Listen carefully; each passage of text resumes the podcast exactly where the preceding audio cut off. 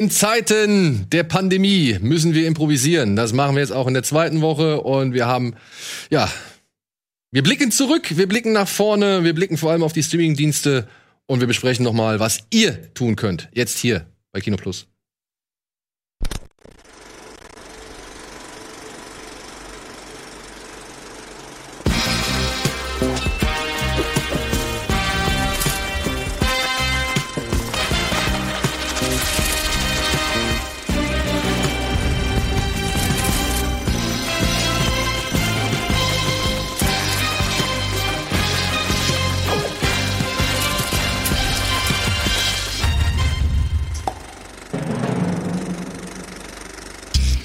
Einen wunderschönen guten Tag zu einer gut gelaunten Ausgabe Kino Plus. Zwei Meter Ausgabe. Zwei Meter Ausgabe, genau. Wir befinden uns erneut ja, in Zeiten des Coronavirus und wir haben versucht, ein bisschen Programm zu gestalten.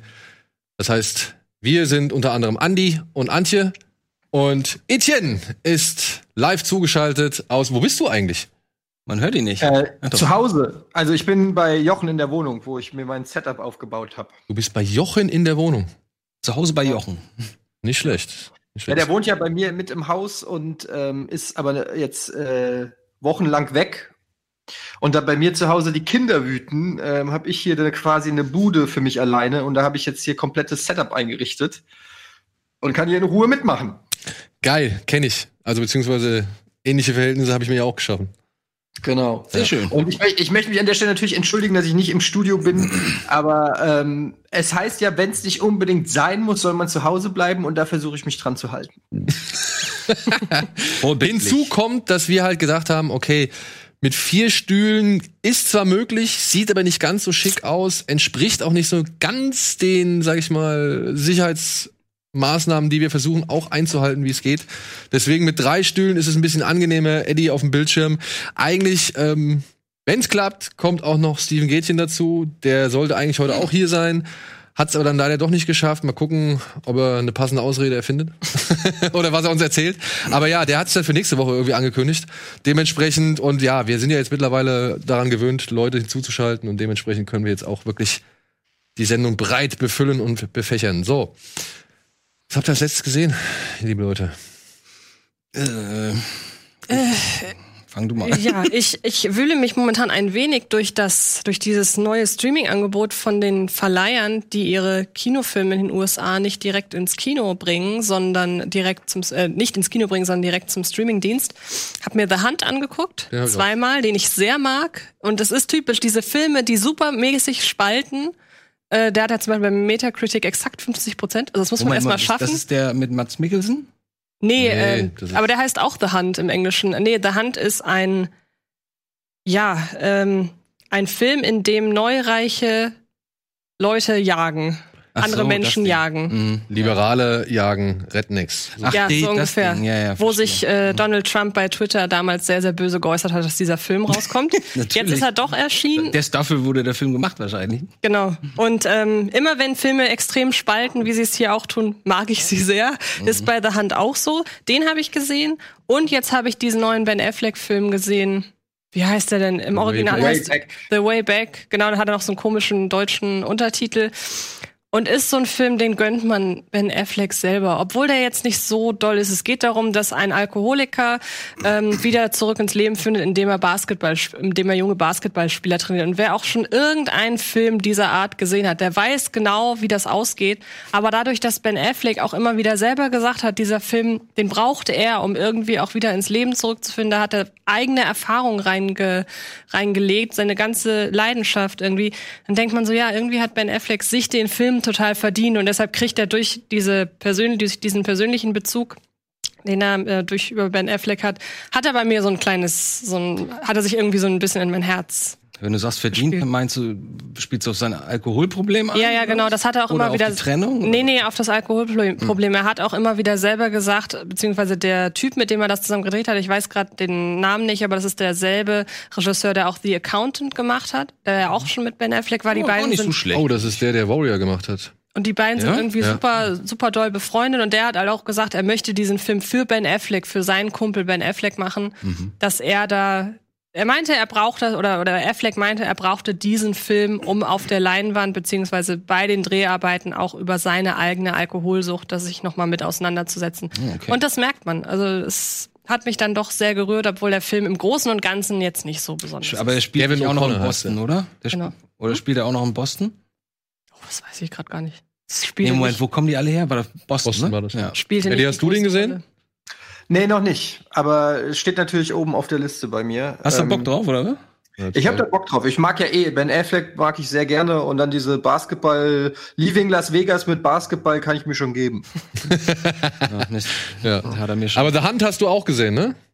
The Hunt habe ich auch gesehen und fand den auch, ja, also so mittelmäßig. Ähm, jetzt nicht, ist jetzt für mich kein kompletter Flop gewesen.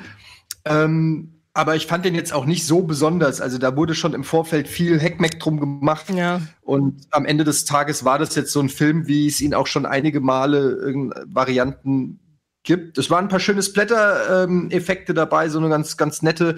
Was ich mochte, ist, dass der so, so ein bisschen unvorhersehbar war, dass man nicht so immer genau schon wusste, was als nächstes passiert, auch einfach aufgrund des Settings, weil schon ähm, gewisse Stars, die da mitspielen, sage ich mal, innerhalb der ersten Minute, Minute gefinisht werden ähm, so dass sich dann auch keiner mehr sicher sein kann.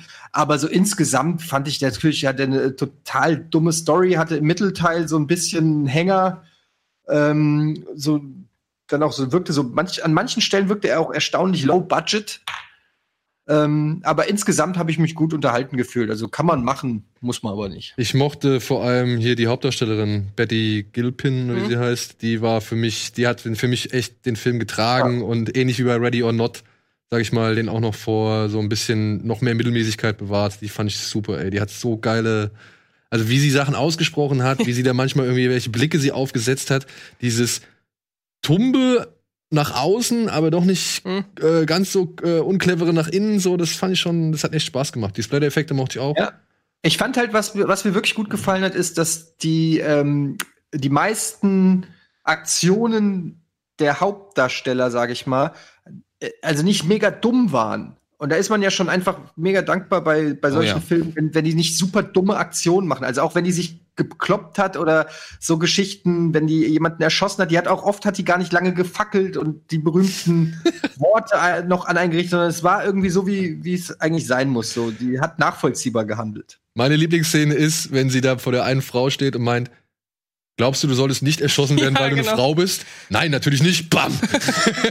Super. Oder wenn im Film drauf eingegangen wird, wenn Sachen halt wirklich dumm sind, weil zum Beispiel die Sache mit der Drohne, wo man denkt, ja, macht Sinn, dass der eine Typ die Drohne irgendwie kaputt haut und dann sagt sie, ja, jetzt hast du den Leuten aber gesagt, wo du bist.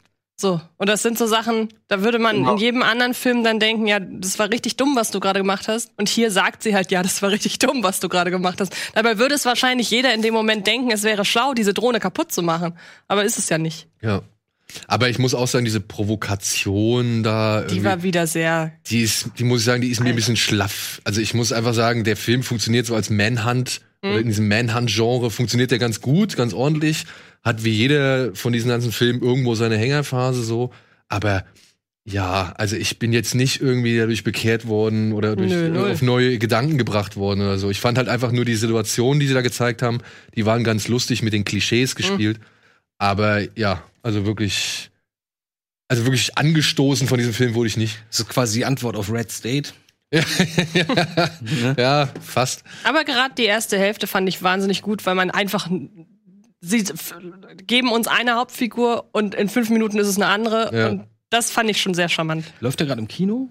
Ja, wie gesagt, der wurde jetzt halt, ähm, den kannst du dir jetzt ausleihen für doch recht 20, gutes dieses, Geld. dieses 20 Dollar. Na Ja. gut, wenn man den zu dritt oder zu viert dann über 24 Stunden angucken kann. Ich fand das, also ich finde, das schockt erstmal dieser Preis. Man denkt, sind die wirklich so naiv? Ne?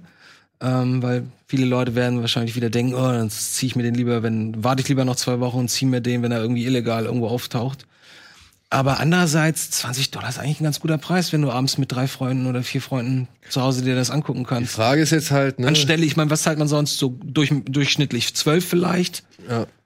Ja, also ich finde auch, man, wenn man sich das teilt irgendwie, dann guckt der eine, dann guckt der andere oder man schafft es irgendwie zusammen zu gucken, so, Ja. da geht es dann auch. Ich meine, so scheinen die es Klar. zu berechnen, ne? ja, So. Aber zum Beispiel der Affleck-Film, den gab's jetzt nicht zum Leihen. Den habe ich für den Preis gekauft Ja? können, tatsächlich. Ja. Das heißt, der bleibt jetzt auch für immer auf deiner Festplatte. ja, ich hätte es lieber andersrum gehabt. Ich hätte lieber The Hand auf Dauer gehabt und den anderen für. ja, aber der egal. Hand wird doch bestimmt noch auf Ja, der, der soll ja auch noch DVD ins Kino kommen, hoffentlich. Die ganzen Filme, über die wir jetzt reden, die sollen in Deutschland ja hoffentlich noch ins Kino kommen. Bei dem Affleck-Film ist es mir gleich, aber The Hand würde ich schon gern noch Ja. Ich habe den echt lieb gewonnen. muss Wie heißen denn die To- Portale, wo man sich jetzt die Filme, die eigentlich in ins Kino kommen sollten, aber jetzt Das sind die spontan. regulären. Das sind die regulären Portale. Du kannst über Amazon kannst du den, glaube ich, kaufen, über iTunes kannst du Echt, den aber kaufen. hat nicht irgendwer, irgendein Studio auch ein eigenes Portal jetzt dafür, genau dafür aufgemacht? Das Universal? Irgend sowas hatte ich mitbekommen. Ne, Universal hat kein Ne? eigenes Studio. Das heißt, es sind wirklich die Filme, die jetzt eigentlich ins Kino kommen, Ja, sind ja. jetzt schon auf Ama- Amazon. Und in Deutschland ja auch schon. Du kannst in Deutschland schon der Unsichtbare jetzt leihen Leihen. oder kaufen sogar. Ja? Leihen oder kaufen, ja.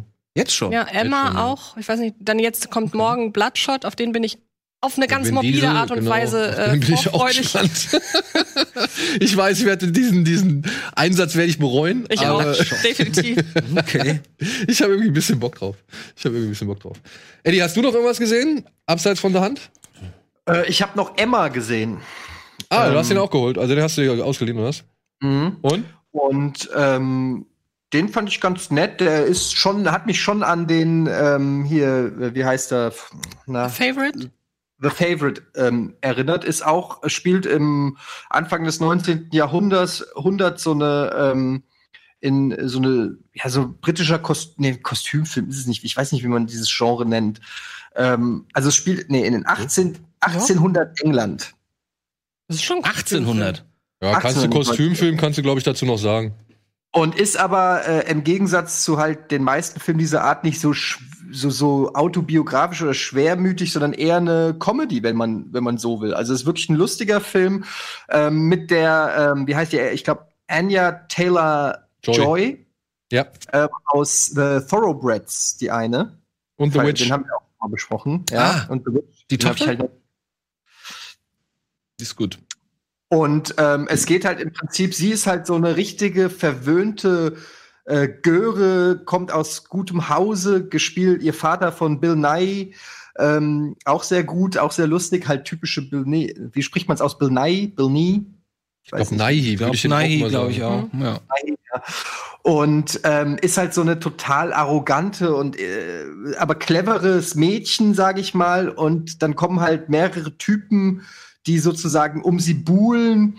Und sie spielt so ein bisschen die gegeneinander aus, hat aber natürlich einen klaren Favoriten. Und da entstehen dann halt so lustige ähm, Situationen und ist, ist halt irgendwie ganz unterhaltsam und ganz nett. Ich fand den, ich habe den im Original gesehen, extrem schwer zu verstehen. Ich habe dann irgendwann die Untertitel angemacht, weil die so britisch und so schnell spricht, also dass ich wirklich kein Wort verstanden habe. Also das nur mal als Warnung. Ähm, und der war so ganz nett, ganz unterhaltsam, ging relativ äh, schnell runter, hat aber jetzt auch nicht den mega bleibenden Eindruck hinterlassen. Was ich interessant fand, war, dass der Regisseur ähm, ist, glaube ich, sein Regiedebüt und der hat vorher Musikvideos gemacht. Ähm, ja, Also. Autumn the Wild heißt er. Mhm. Nie Und gehört. ähm, ist halt, äh, glaube ich, Fotograf gewesen und hat so Werbefilme gemacht und halt jetzt seinen ersten Featurefilm. Äh, oder nee, Quatsch, sie. Ich weiß gar nicht, ist es eine Frau oder Ich glaube, es ist eine Frau. ist eine Frau, ja. Sorry. Und ähm, muss sagen, dass der einen ganz geilen Style teilweise hat. Also der ist schon optisch ähm, beeindruckend, fand ich. Also so von den Kostümen und von den Farben und so hat er mich stellenweise sogar so nicht extrem, aber ein bisschen an Wes Anderson. Ja, äh, mich auch, wollte ich auch gerade sagen, ja. Ja. Auch wenn da teilweise so, keine Ahnung, wirklich so die Räume genau aufgeteilt sind mit diesem alles mittig und so, wie heißt denn das nochmal? Dieses äh, Zentrieren. Zent- ja, Symmetrisch. symmetrisch, danke. Ähm, Ja. das, da, da musste ich auch sehr an Wes Anderson denken. Was ja seinerseits auch wieder inspiriert von, von Kubrick war. So ein bisschen Ja. auch, ne? Der das ja auch ganz viel gemacht hat Mhm. in seinen Einstellungen. Okay. Also den habe ich noch geguckt. Kann man machen, ist jetzt ist jetzt nicht äh, ist jetzt nicht au- auf dem Level von von äh, dem anderen, aber The Favorite, aber ganz nett so. Ja. Story ist auch inspiriert von Clueless, ne? basiert Jetzt beides. du sagst, nee, es basiert ja beides auf der gleichen, auf der gleichen Vorlage. Also Clueless wie jetzt auch der Film. Dieses Okay, Emma. das wusste ich gar nicht. Ja. Und da gab's da, was, mit wem war das?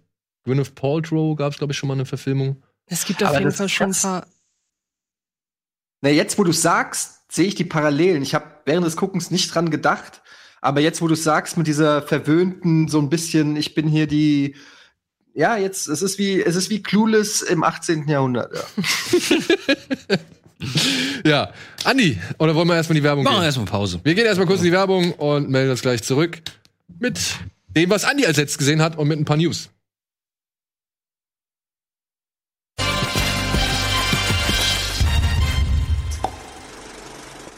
Hallo und herzlich willkommen zurück zur zweiten Quarantäneausgabe von Kino Plus. ja, das ist die zweite, würde ich jetzt sagen. Ja. Äh, Andi, wir waren stehen geblieben bei den Filmen, die du oder bei dem, was du zuletzt gesehen hast, ja, nachdem Antje und Eddie jetzt schon ihre Sachen präsentiert haben. Ähm, ja, ich habe relativ viel geguckt. Ähm, allerdings würde ich jetzt ungern auf alles eingehen wollen. Äh, Nur ganz kurz. Also ich habe, weil wir kurz äh, eben drüber gesprochen hatten, ähm, ich habe vor ein paar Tagen The Invisible Man gesehen, den ich irgendwie echt, echt toll fand. So handwerklich toll, tolle Idee. Ende ist ein bisschen, äh, aber insgesamt ein richtig toller Film. Ähm, live. ich mag ja live, ich kann ja nichts dagegen tun. Ich mag live. Das Komische ist, ich guck mir den, ich, ich weiß, dass eigentlich nur die erste Dreiviertelstunde gut ist, ne? Ja. Die ist aber auch sehr gut, finde ich. Aber ich guck trotzdem dann immer noch den Rest weiter. auch wenn ich manchmal ein bisschen vorspule. Ich bereue, ich, ich hätte es tatsächlich echt sehr spannend gefunden, hätten sie das Ende dafür benutzt, um Venom zu erklären. Ah, ist ja geil gewesen, ne? Wäre echt. Aber du kannst es hättest, du hättest es halt nicht äh, bewerben können, ne? Nee, du hättest es nicht bewerben das können. Ist nicht, das ist der Film, der am Ende Venom wird. Dann der Kniff, der, die Überraschung muss ja dann auch bleiben. Aber sowas, ich meine, das hat bei Split funktioniert. Ja. Äh, aber da wusstest du ja, worauf, wo die Reise hingeht, eigentlich, oder? Aber doch nicht Ja, aber noch nicht, noch nicht am Anfang. den ultimativen, den, Ult- also ganz am ich hab Ende. Den, ich habe den mega, gab's da einen Mega-Twist, habe ich schon vergessen. Aber ich wollte auf was anderes hinweisen. Ähm, ich beschäftige mich gerade wieder so ein bisschen mit äh, Zauberei. Einmal im Jahr habe ich so, meistens im Frühjahr habe ich meine Magierwochen, wo ich mir neue Tricks angucke und kaufe und so. Und deswegen bin ich auch wieder bei Darren Brown gelandet und so, bei- zu dem ich ein ganz schwieriges Verhältnis habe. Erklär kurz, wer Darren Brown Darren Brown ist einer der Welt World Leading Mentalist, also der ist so der Men der der Mentalist eigentlich. So nicht unter Magiern, unter Magiern ist das eher so so jemand wie Benecek, aber er ist halt gerade in England und deswegen ist Europa natürlich auch ein bisschen näher. Ist er halt ein Men Mentalist und ähm, Das heißt, hat dann ganz absurde Shows dann, wo er dann so tut, als würde er Leute hypnotisieren und die dann plötzlich ganz komische machen, Sachen machen. Und ich habe mir jetzt gerade was von ihm angeguckt, das hieß Apocalypse. Darren Brown Apocalypse, wo er einem Typen ein äh, quasi wie über alle Medien und über all seine Freunde äh, quasi erzählt, dass ein, äh, ein, Astro äh, ein Meteorit im Anmarsch ist. Und dann wird er beim Absturz verletzt und dann erwacht er in, in der Klinik und die Klinik ist komplett leer und, und es sind wohl drei Wochen vergangen und plötzlich kommt er nach draußen und überall kaputte Autos und liegen Leichen rum und so. Und, und das sind so Momente, wo ich denke so, nein, ich glaub dir keine Sekunde, dass der dass der das geglaubt hat und so. Das ist ganz doof. Aber ich habe mir in dem Zusammenhang einen Film angeguckt, den ich eine Doku angeguckt, die ich schon so lange gucken wollte. Penn and Teller, auch Ma- Magier, die eher so für die ruppige Art und moderne Art von von Zauberei stehen. Aber nicht sowas wie Chris Angel oder sowas. Ne? Nein, um Gottes Willen, das ist ja Klamauk. Nee, Penn and, Penn and, Penn and Teller machen so machen so äh, Comedy, äh, also schon auch schon seit seit Anfang der 80er Comedy. Ja, die gibt's schon ewig. Hä? Ja, Äh, seit, Penn Teller gibt schon ewig. Die haben eine Show, wo sie andere Zaubertricks, ähm, so eine Art DSDS für Zauberer haben die. Genau, das haben sie jetzt auch so. Äh, Fool Us heißt das, ähm, wo Magier halt ihre neuen Tricks vorführen und, und Penn und Teller müssen herauskriegen, wie die funktionieren. Egal, worauf ich hinaus wollte. Ähm, die haben auch ein Spiel, die haben vor ein paar Jahren einen Spielfilm oder eine Dokumentation gedreht, Penn und Teller.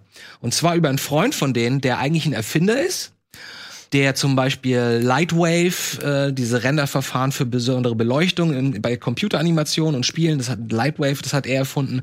Der hat äh, Anfang der 90er äh, Geräte für TV erfunden, dass man live halt mit dem Key arbeiten kann. Das gab's ja davor noch nicht, ne? dass, dass die Moderatoren vor einer Greenscreen sitzen und so weiter.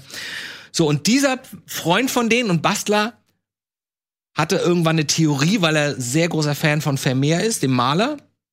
Und dem ist irgendwann aufgefallen, als er sich die Bilder angeguckt hat, ich so, irgendwie sieht das so aus, als wäre das durch eine Linse aufgenommen. Alle anderen Bilder zu der Zeit sehen anders aus. Von der Perspektive, von der Verzerrung her. Und er hatte eine gewisse Theorie, dass Vermeer technische Hilfsmittel, Spiegel benutzt hat dafür, die durch eine gewisse, äh, zu kompliziert, auf jeden Fall ein Gerät entwickelt hat, ähm, um so und dann war seine Aufgabe, er mal, er will sich selber ein Vermehr malen mit Hilfe dieses Hilfsmittels. Und das ist die Geschichte des Films, wie er das Gerät entwickelt und wie er dann wirklich dieses Bild dann am Ende malt. Und am Ende sieht es besser aus als das Vermehr selbst. Und damit wird Also er malt ein, wer mehr ein bereits bestehendes, wer mehr Bild nach. nach, ja, Ja? ja. Aber er, er hat danach sogar den Raum nachgebaut in, in Real Life mit den richtigen Beleuchtungen, mit den richtigen Gegenständen von den Fenstern, dass die Schatten da reinfallen und so und super faszinierend. Ey. Erst, am Anfang denkst du, was ist der denn für ein Dachschaden? Und auf einmal merkst und dann merkst du, nee, warte mal, vielleicht hat er ja wirklich recht, vielleicht hat er wirklich diese Tools benutzt und keiner weiß das, weil das ist 500 Jahre, 400 Jahre her.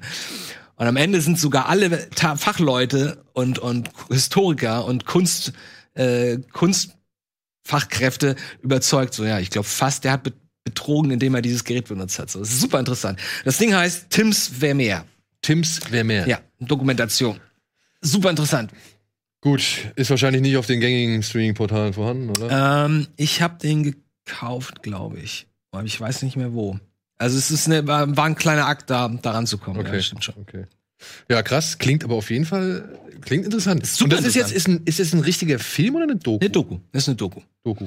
Ja, und die hatten, die haben da vier Jahre lang dran, dran gearbeitet. Ich habe auch mal so ein Do äh, Interview mit Penn Teller gesehen und die meinten so, die wussten einfach die ersten zwei Jahre gar nicht, was, was drehen sie eigentlich hier für einen Film. Ja? und irgendwann wurde ihnen, ganz am Ende wurde ihnen im Schnitt dann klar, warte mal, die Geschichte ist nicht das und das und das und das, sondern die Geschichte ist, dieser Typ malt ein Vermeer-Bild. Schafft er es und sieht das, wie sieht das Bild dann am Ende aus mit dieser Technik? So. Und ist es dann quasi als ein Beweis dafür, dass er diese Technik benutzen, benutzt hat. Es geht so um mehrere Spiegelsysteme und du kannst dann malen und siehst gleichzeitig mit beiden Augen, hier ist der Spiegel und du siehst, was du malst und siehst mit dem anderen Auge quasi genau das Bild in der richtigen Perspektive. Okay. So, das heißt, es ist eigentlich nur abmalen. So, ne? Also wenn man mal ganz streng ist. Ja. Ganz, ganz, ganz, ganz spannend. Also das, das äh, war ganz gut. Also da habe ich echt äh, Spaß mit gehabt. Bei drei Fragezeichen-Fans klingelt das jetzt. Da ist das Ja? nicht einmal die Lösung für eine Folge. Ja? Ja, irgendwas auch mit Spiegeln und mit einem Gemälde. Ach, was? Das kommt mir sehr bekannt vor. was? weiß, vielleicht haben die sich so ein bisschen. Das könnte gut Ich sein. meine, wie, wie alt ist diese Doku? Na, die Doku ist äh, von 2014 Bitte. und ähm, davor hat er das, ich glaube, ich glaube so acht Jahre hat er daran gearbeitet oder an dieser Idee gearbeitet und effektiv gemalt hat er dann, ich glaube, anderthalb Jahre. Also so, ne? Der hat nachher angefangen. Er meinte, verdammt, was ich hier sehe, ist, ich sehe den Stoff von dem Mantel, der darunter hängt. Und er ist, oh nein, ich muss den Stoff zeichnen. Und dann saß er da drei Monate. Punkt, Punkt, Punkt. Aber das Absurde ist, wenn du das nachher siehst, es sieht fast aus wie eine Fotografie, ey. Super abgefahren. Ja. So, das sind meine zwei Cents, was ich so in letzter Zeit gesehen habe. Ansonsten habe ich natürlich, letzter also kurzer Satz, natürlich gestern wild mich durch Disney Plus äh, gesäppt und hier reingeguckt und da meine Lieblinge angeguckt und da gecheckt, ob das 4K sind und so. Einige Sachen sind 4K, was ich gut finde, einige leider noch nicht. Aber da sind auch zum Beispiel, was ich überhaupt nicht gedacht hätte, sind auch ähm, sogar düstere Filme drin. Schwarze Loch. Schwarze Loch. So, wir hatten gestern irgendwie auf Twitter mit ein paar Leuten, hatte ich darüber geschrieben, einer meinte Schwarze Loch und ich so, komm, die haben doch nicht das Schwarze Loch da drin. Ist da drin und es sieht super aus und ich habe den Anfang angeguckt. Ich konnte gestern Nacht wieder nicht pennen und dann um zwei dachte ich so, auch noch mal kurz den tollen Anfang angucken, weil ich die Musik von John Barry sowas von liebe und diese absurde rudimentäre Computeranimation, die eine der ersten Animationen im Film war. Ey, allein wenn dieses Raumschiff über diesen Nebel oder was es da ist, schwebt und dann nur diese und das Licht angeht. Das ist ja das Allergeilste. Oh, ja, ja. Die Szene, wenn das Licht angeht und dieses Raumschiff so nach und nach illuminiert wird, Hammer. Ey, und ich guck's Hammer. mir an und ich merkte, ich guck's mir an und sie fliegen unter dem do noch dunklen, äh, äh, unter der USS Cygnus so lang und leuchten das an. Ich denke so, scheiße, ich bin gerade voll drin und es ist zwei Uhr. und jetzt könnte ich den echt gucken. Äh, ich guck den mir, glaube ich, heute Abend nochmal an. Also Ey, ich finde ja, den so toll. Ich am ersten Tag auch, ne? Ich um, also kurz vor vor zwei irgendwie saß ich noch da und guck mal, ja, jetzt komm, ich mach mir jetzt mal die Watchlist voll. Eine Sache, bisschen schade, ne? Äh, ich hoffe, da werden sie noch dran arbeiten. Ihr müsst aufpassen, ihr dürft die Watchlist nicht zu voll knallen. Ab 50 ist Ende. Ah? Und dann wird alles rausgelöscht, was als erstes irgendwie eingetragen Ach was, wurde. was ist das denn? Ja, da muss man, glaube ich, wohl noch ein bisschen aufpassen. Ich hoffe, das wird in Zukunft gefixt. Naja, mehr als 50 Filme Aber hat, sagst du. Ich sitze dann halt dann nachts da und, und irgendwie kurz vor zwei sehe ich Willow. Ja. und denke mir so, oh Alter, den hast du ja jetzt auch schon wieder ewig nicht gesehen. Und Den mach ich- den den dann halt an, ne? Und er sieht so gut aus. Er sieht so gut aus. Ist der neu abgetastet worden? ja, so, also zumindest sieht's für mich so aus. Ich habe den noch nie in so einer guten Qualität gesehen. Welcher ist denn Willow? Ist das. Das ist der hier mit Warwick Davis, mit dem kleinen Und Zauberer. wer ist Kampf um Endor? Ist der zweite Teil? Oder verwechsel ich nee, da der gerade was? verwechselt jetzt die Evox. Das ist Endor. Ah, sorry, ja, ja, ganz andere. Karawane, also das ist Evox, Ja. Karawane der Tapferen und Kampf um Endor. Die gibt's übrigens beide nicht. Die gibt's nicht. Gibt's nicht? Ah, werden Echt? bestimmt noch kommen. Was hast du denn gesehen? Was hast du denn angeguckt? Ähm, Ich habe ähm, ich habe tatsächlich angefangen, Simpsons-Folgen zu gucken, um so ein paar Wissenslücken zu schließen, weil ich habe ja nie Simpsons geguckt, also nie so bewusst. Ich habe natürlich mal eine Folge geguckt, aber ich habe mir ja über Twitter ganz viele Folgen, äh, Favorite-Folgen von den Zuschauern zu äh, schicken lassen, habe dann gestern so ein bisschen Simpsons geguckt und ich habe ähm, angefangen, ähm, Oz zu gucken. Oh ja. was ist das? Das ist diese, diese Fortsetzung, also so ein Remake von, von ähm, ich glaube, Auch aus den 80ern. Film oder Serie? Film. Film, den musst du gucken, wenn du ihn nicht kennst. Der ist so ein bisschen wie ähm, düster. Labyrinth. Oder Von wann- es? nicht Von wann ist der? Also wenn ihr, 90? Nee, nee, der ist von 85 oder 87 oder so. Echt? Warte mal, ich guck, ich guck nach. Ich hab's ähm, auf. und den habe ich halt auch als Kind geguckt, der ist mega scary, der ist richtig gruselig. Du kennst den 100 pro. Andi. Ich kann mir nicht muss, vorstellen, ich, muss ich glatt mal auf die Liste packen. Okay. der Hier, hat auch teilweise ähm, Special Effects Könnt ihr mal einen damals. Rechner Okay. abgreifen? Guck, der ist das. Aus eine fantastische Welt. Von wann ist der? Steht es da? Äh, 95. Ja, ich 85, kenn- Entschuldigung. Ich kenne 85, ja, dann ist es, dann spielt er wahrscheinlich genau in die Zeit, ja, es spielt genau in die Zeit rein, als Disney versucht hat, äh, etwas düsterere Filme zu machen, wie zum Beispiel Schwarze Ja. Loch und so. Also den kann ich echt nur empfehlen, aber es ist kein Kinderfilm. Also der ist wirklich, der ist auch ab 12 und der ist echt äh, schaurig und hat äh, aber geile Effekte. Geile und ähm, ist so ein bisschen wie hier Labyrinth mit David Bowie Ja, so ja, ja. Vergleichbar. abgefahren, abgefahren. Ja. Willow wollte ich aber auch reingucken. Habe ich auch gesehen, wollte ich mir auch, weil den habe ich, glaube ich, bestimmt äh, damals geguckt und dann nie wieder. Und jetzt, äh, Ist auch die einzige Hauptrolle für Warwick, Warwick Davis gewesen, oder? In seinem ganzen Leben. der hat mit Ricky Gervais noch eine Serie gedreht. Ja, ja, aber nicht als Hauptdarsteller, meine ich jetzt. Naja, wenn du jetzt so siehst, hat er natürlich schon in den beiden Endor-Filmen die Hauptrolle gespielt. Weil er war sowohl im ersten Okay, ja. der okay. Haupt-Ewok Ja. und auch im zweiten war er dann die ganze Zeit aktiv, während die anderen alle ge- eingekerkert aber waren. man, aber man kann schon sagen, er hat es nicht so geschafft wie Peter Dinklage. Nee. Das stimmt, ja. Aber Das- er ist auch ein. Ja. Ist er besser als. Ist, ist Peter Dinklage? Ja, er ist, Peter Dinklage ist einfach so gut, ey. Also er ist auch besser als Warwick Davis. Ja, Warwick Davis. Ah, nee, Moment. Warwick Davis war aber auch noch in den Harry Potter-Filmen. Muss man auch noch zu sagen. Ja. Der mit der, mit der spitzen Nase, ne? Genau. Mhm. Also, ich meine, der hat schon seinen, seinen, seinen, Ich, seine Auftritte gehabt. was ich da, worauf ich hinaus will, ist, ich hoffe, der hat einfach sein Geld verdient. Weißt du, und nicht einer dieser, die man kennt, aber einfach nur, weil sie mal fünf Sekunden in irgendwelchen Filmen auftauchen und, und der hockt trotzdem immer noch in seiner Einzimmerwohnung ohne Fenster. So. Heute, das fände ich halt ein bisschen schade. Ja. So. Ich würde mal schnell die News abhaken, dann können wir nämlich zu den Gibt es überhaupt welche News? Es gibt so ein paar. Es gibt so ein paar. Ich möchte vor allem ein paar, sag ich mal, äh, Service-Informationen weiterreichen Mhm. und auch ein paar wunderschöne Aktionen nochmal hervorheben. Okay. Deswegen, ja, hier sind die News.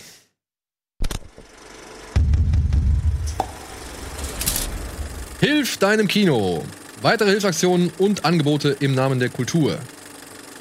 Wir gedenken, Albert Uderzo und Stuart Gordon sind verstorben. Next Round. Endgame liefert sich ein neues Duell mit Avatar.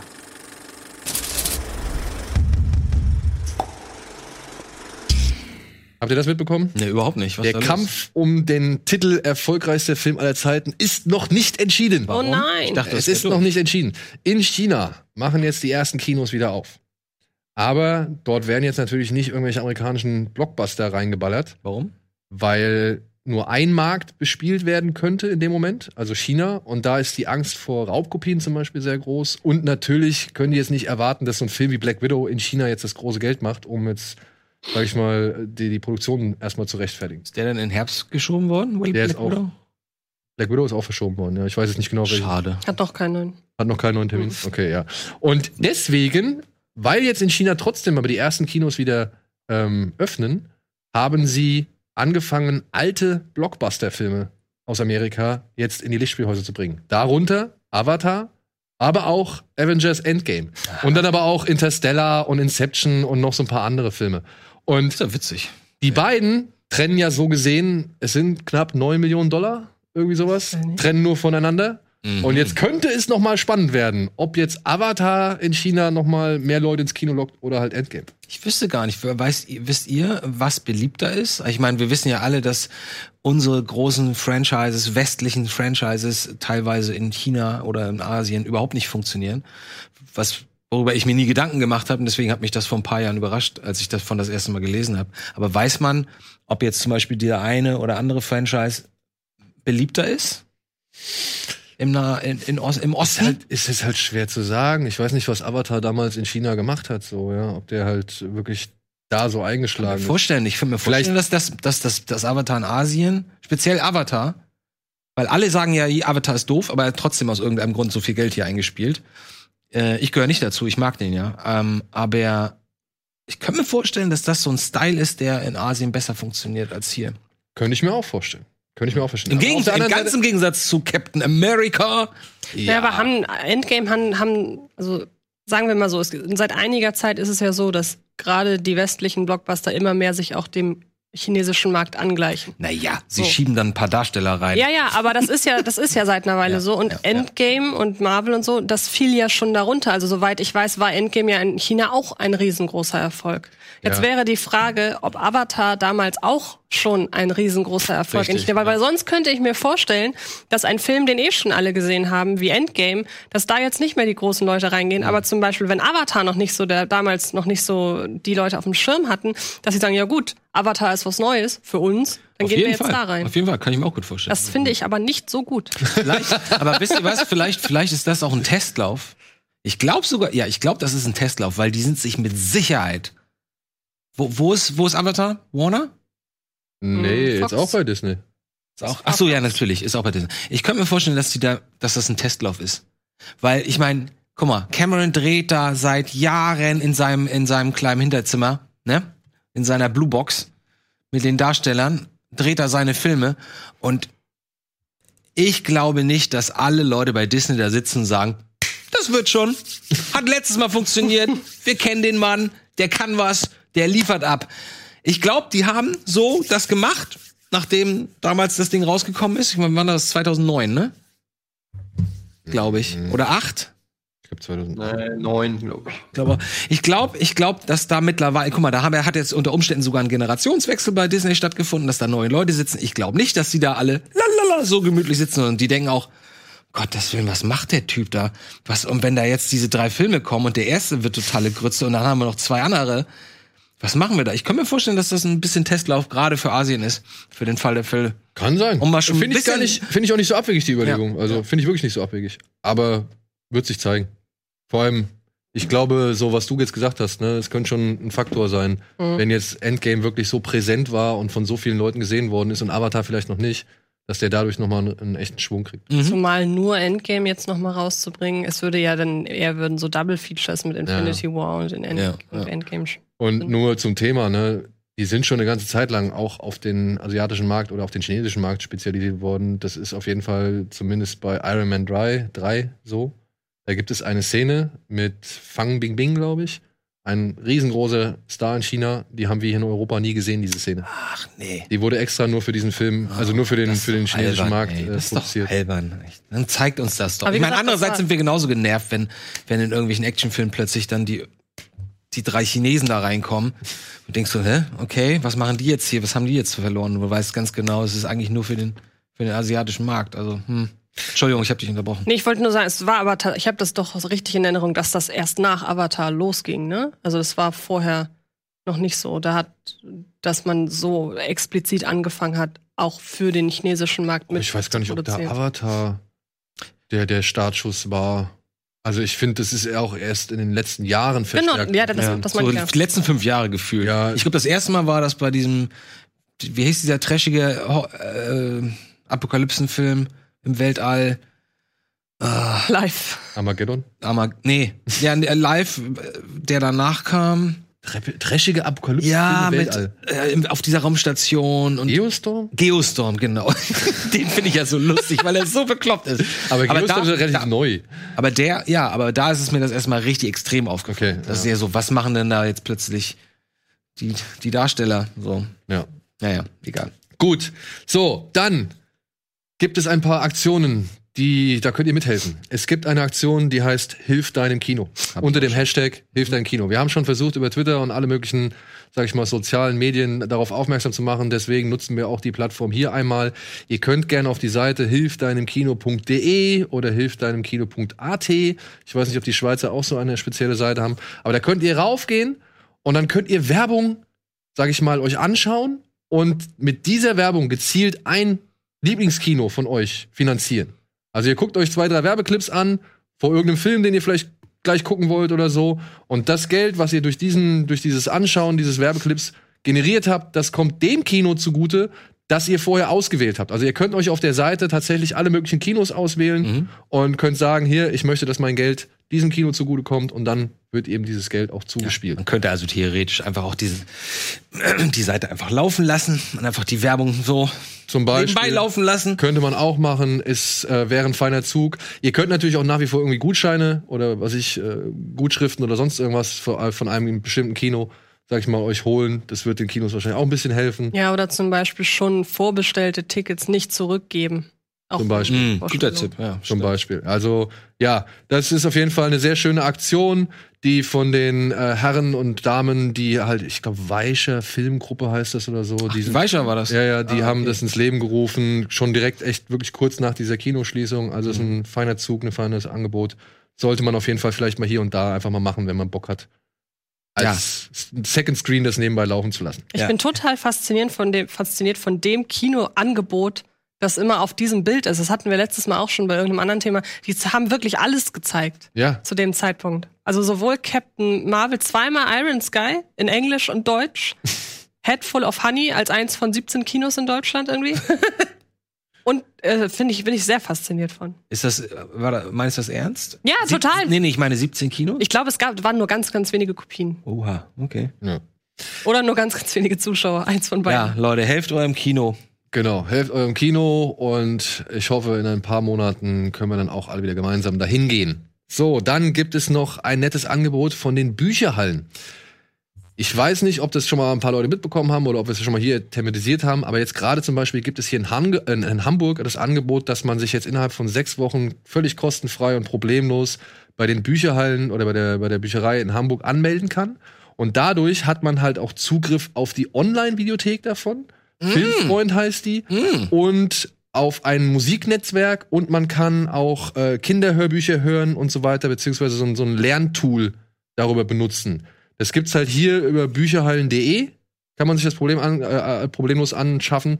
Das ist dann aber tatsächlich nur für Hamburger gedacht. Aber die Leute sollten bitte gerne auch in Berlin, in München, in Köln und was weiß ich, oder auch in ihrer Stadt, in jeder größeren, kleineren Stadt mal gucken, ob eben die Büchereien ein solches Angebot anbieten. Denn wie gesagt, an solche Büchereien sind dann da noch mittlerweile echt immer wieder viele Online-Videotheken gekoppelt, wo es dann halt mal so ein paar, ja, sag ich mal, eher Filme gibt, die man nicht so unbedingt auf den üblichen Plattformen Okay. findet. Klingt gut. Und jetzt gerade ist, wie gesagt, der Anmeldungsprozess in Hamburg sehr, sehr, äh, ja, einfach und, und unkompliziert. Und wenn man will, da findet man auch noch eine Bankadresse, dann kann man vielleicht auch noch da eine kleine Spende hinterlassen, wenn man denn das Geld übrig hat oder nicht schon irgendwie andere wichtige Sachen unterstützt. Ja. Verstehe. Dann ein weiterer Film, der es irgendwie jetzt kurz in den, äh, der jetzt schon wieder direkt in den Verkauf geschafft hat, ohne großartig, äh, sag ich mal, eine Kinoauswertung zu haben. Das ist Color Out of Space. Der wird jetzt unter anderem bei Amazon Prime Video angeboten zum Kauf, denn der letzte Nicolas Cage-Film Ach so, ich wollte gerade sagen, sagt mir gar nichts, aber jetzt äh, ja, haben wir ist- schon die Erklärung dazu. ist eine ist eine H.P. Lovecraft-Verfilmung, aber wie gesagt, war jetzt gerade im Kino und äh, gibt's jetzt auch schon on Demand. Dann gibt es von unseren Kollegen von Shivers, vom Shivers Film Festival, auf deren Seite, sollte man sich auch mal irgendwie bookmarken oder so, die bieten die sammeln halt so ein paar Sachen, die halt umsonst angeboten werden, gerade im Netz. Mhm. Da zählt auch unter anderem, haben die jetzt aufgeführt, Electric Boogaloo. Mhm. Der wird jetzt gerade auf Vi- Vimeo angeboten. Boogaloo. Der wird jetzt unter äh, anderem auf Vimeo angeboten. Leute, den müsst ihr euch angucken. Ja. Wenn ihr Lust habt auf Filme machen, müsst ihr euch diesen Film angucken. Electric Boogaloo. Ich Und- werde nicht müde, das zu sagen. Oder Eddie, du hast ihn auch gesehen, ne? Ich liebe den. Danke. mach, mal, mach, mal, mach, mach mal deine Kamera ein bisschen höher, äh, ein bisschen runter. Jo, danke. Perfekt. Ja, und das Shivers Festival, wie gesagt, die haben da so ein paar kleinere Perlen, die sie auch unter, unter anderem selbst im Festivalprogramm haben, haben sie jetzt aufgetan und haben halt, wie gesagt, so eine kleine Zusammenstellung gemacht, was es da gibt oder beziehungsweise welche Filme man sich angucken kann. Unter anderem von dem Mann, der Electric Boogaloo gemacht hat, gibt's noch eine weitere Dokumentation über Ostploitation, also über neuseeländische und so weiter Ah. äh, Filme und australische Filme. Gibt's auch ebenfalls auf Vimeo kostenlos zum Ist, Anschauen. Entschuldigung, darf ich kurz mal unterbrechen und einfach mal sagen, wie toll das ist, wie jeder versucht, sich auf seine Art äh, mit der Situation umzugehen. Ja. Oder so versuchen, das, das Beste draus zu machen und, äh, und dann kreativ mit, mit, mit Medien umgeht und so. Ich finde das irgendwie ganz cool, mal zu erfahren. Auch mal ein positiver Aspekt in dieser schwierigen Zeit. Ja. Und dann noch ein letzter Tipp. Na, danke. Ich, ich will das nur kurz fertig werden, weil wir müssen schon wieder in die Werbung gehen. ja, ist ja richtig, ist ja richtig. Ein letzter Tipp noch. Ähm, guckt mal auf Reddit. Da gibt es einen, einen Thread, der heißt äh, Sammlung digitale Kulturangebote. Mhm. Wie was? Warum schüttelst du mit dem Kopf? Ich gehe nicht auf Reddit, aber ja. Ist egal, du sollst nur einmal auf diese Seite gehen, weil da ist wirklich alles aufgelistet, was es gerade irgendwie von irgendwem gibt. Ob es jetzt klassische Konzerte sind, Theateraufführungen, DJ-Sets, was weiß ich, da ist alles mit dabei. Und halt auch Filmangebote. Also auf Reddit Sammlungen, digitale Gute Idee. Kulturangebote. Gut, jetzt gehen wir einmal in die Werbung, denn danach wird's ein bisschen traurig.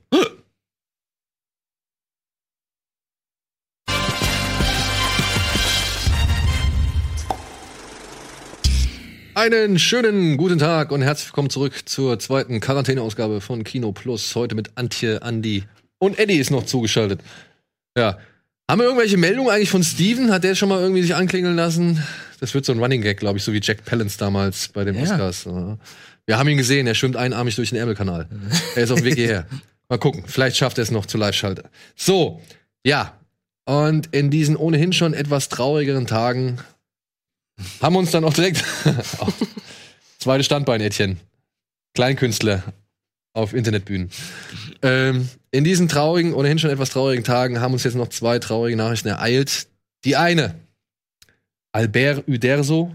Uderzo. der war ja auch nicht mehr jung, ne? Er war 92. 92, das ist 92. Da kann man auch mal abtreten. Aber da kann man auch mal abtreten. Nee, find, also Ja, wenn er ist jetzt ein stolzes Alter. Wenn er 71 wäre, wäre das traurig. Traurig, Aber mit ja. 92 finde ich, ist es. Ja. Hätte ich jetzt. Der Zeichner und Co-Schöpfer von Asterix, Obelix, Idefix, Miraculix, Trubadix und wie sie alle heißen, Verleinix und so weiter und so fort, äh, ist von uns gegangen und wir sagen Danke. Wir sagen Danke für so viele schöne Comic-Alben oder halt auch Filme. Würdest du auch Danke für die Filme sagen? Das wäre meine Frage an dich. Also ich sag mal so, äh, die, die wir hier stehen haben, gnadenlos. Welche Reihe ist das? Aus welchen Jahren? Ja. also, es gab da so verschiedene. Ne, das sind die Edition. ersten Filme, das sind die Zeichentrickfilme. Okay, die ersten. Die ersten. Okay. Die ersten fünf. Mhm. Ähm, die Realfilme habe ich nie gesehen. Ich auch nicht. Fand ich nie, hat mich nie gereizt. Du? Nee. Nee, nee, nee. nee. Eddie, hast du die gesehen? Nee, ne? Äh, mit Gerard Depardieu, ne? Ja, und, ja. und hier mit Roberto Benini, wie er heißt, war ja, Ja? auch mit dabei. Ja, der war auch in ein, zwei Filmen mal mit dabei. Und Gerard Depardieu war auch mal der Grund, weshalb ich es nicht geguckt habe. Ich bin halt mega Asterix-Fan. Ich habe ja auch noch meine Original-Comics, die ich als Kind hatte, habe ich ja jetzt äh, an meinen Sohn weitergegeben. Oh, Hab wie schön. alle- Ah, äh, Die gesamte Sammlung und er hat die auch schon alle durch und ich bin ähm, halt mega Asterix und Obelix-Fan und kann da echt mitsprechen. Habe auch alle Zeichentrickserien mehrmals, äh, Zeichentrickfilme mehrmals gesehen, außer die animierten, auch wenn die ganz cool aussehen, aber die habe ich auch noch nicht gesehen. Ähm, ja, und das ist natürlich sehr schade, aber ist, äh, also ich finde, das gehört eigentlich zur kulturellen Erziehung dazu, seinen Kindern irgendwie Asterix und Obelix ähm, nahezubringen. Ja, Sehr gut. also hast du auch, hast du, kennst du dieses, dieses, dieses Idefix-Buch mit dem Adler? Hä? Moment, mit dem Adler? Ja, da ist so ein Adlerjunges, das fällt aus dem, aus dem Nest und Idefix kümmert sich dann. Das ist so eine Solo-Geschichte. Die ist eher so ganz, die ist auch eher untergegangen. Noch nie gehört. Ne? Attila heißt Als der. Comic. Also, Ja, es ist so Comic, ein bisschen mit, also es sind schon Comicbilder drin, aber es ist hauptsächlich Text, also viel, viel Text. Alkoholics habe ich noch. ja, das kenne ich auch, aber das war, glaube ich, nur ein Spoof. Ja, das war ein Spoof, ja. Und dann gibt's noch äh, diverse Dialekte Ja. von äh, so und noch so auch noch so ein paar ähm, ja äh, so ja nicht ganz offizielle Varianten. Ja. Was bist du mit Ich kenne die Filme auch alle und war dann zuletzt, als dann die ja, der Übertrag auf das Dreidimensionale stattfand, war ich dann nicht nur von dem Look beeindruckt, sondern auch, es hat halt wieder gezeigt, wie zeitlos die Geschichten sind und immer waren. Also ich finde, das ist ein, es hat, ähm, oh Gott, Entschuldigung, ähm, ähm, es hat sehr gut sich über mehrere Medien halt, hat sehr gut über mehrere Medien einfach funktioniert. Und ähm, Trink nur die, du. ja, nur die, nur die Realfilme haben mich nie gereizt, weil ich Gérard Depardieu überhaupt nicht mag. Ja, gut. Und er war wirklich der Punkt. Das tut mir so leid. Ah, guck Ähm, mal hier, der Edi. War wirklich der Grund, weshalb ich die Realfilme nie geguckt habe. Sehr gut, Edi. Ist bei mir ähnlich. Ich, ich fand auch, ich habe mich da nie rangetraut an die Originalfilme. Aber sag mal, ähm, Uderso ist jetzt gestorben, ne? Ja. Äh, der hat, hat der nicht auch jetzt schon die letzten zehn Jahre nicht mehr gezeichnet? Gab's Nee, der hat, der hat auch schon, der hat es schon vor einigen Jahren abgegeben. Genau, der hat es abgegeben an jemand anderen. Erst hat der, hat, hat der, der äh, Texter ja übernommen, seltsamerweise. Nee, nee, nee. Und dann, René Goscinny ja. äh, ist gestorben, aber schon in den 70ern. Ich glaube Ach 77. so rum war das, okay. Und Uderso hat dann halt einfach beides weitergemacht. ah, so, okay. Was dann halt auch, sag ich mal, von den knallharten Fans wohl nicht so ganz gern gesehen war. Mhm. Äh, aber, beziehungsweise, wo sie gesagt haben, okay, da fehlt schon der Witz von Goscinny so Mhm. und das, das äh, hat nicht mehr den gleichen Charme wie. Orgien, Orgien, Orgien, wir wollen Orgien. Oh, diese, bei den, bei den Schweizer, dieses, dieses Käsefondue-Massaker, was wieder alles veranstalten, das ist auch so herrlich. Naja, und dann hat er es halt übernommen und ja, da fanden halt schon, da gab es auch immer ein paar, die gesagt haben, naja, ist nicht mehr so ganz so geil. Und irgendwann hat er aber auch vor, keine Ahnung, wie vielen Jahren hat er das schon dann abgegeben an zwei ganz andere Leute. Aber die, 2012 war es, der hatte Arthrose. ah, Ey, vor allem war der farbenblind, ne? Das wusste ich nicht. Oh. Der hat eine rot-grün, noch irgendwas Schwäche gehabt und hat seine Stifte immer beschriften müssen. das ist ja abgefahren. Ja. Also der musste seine Stifte beschriften und naja, sobald man ihm gesagt hat, okay, das und das, also der Baum hat die und die Farbe, dann war das auch kein Thema mehr. So.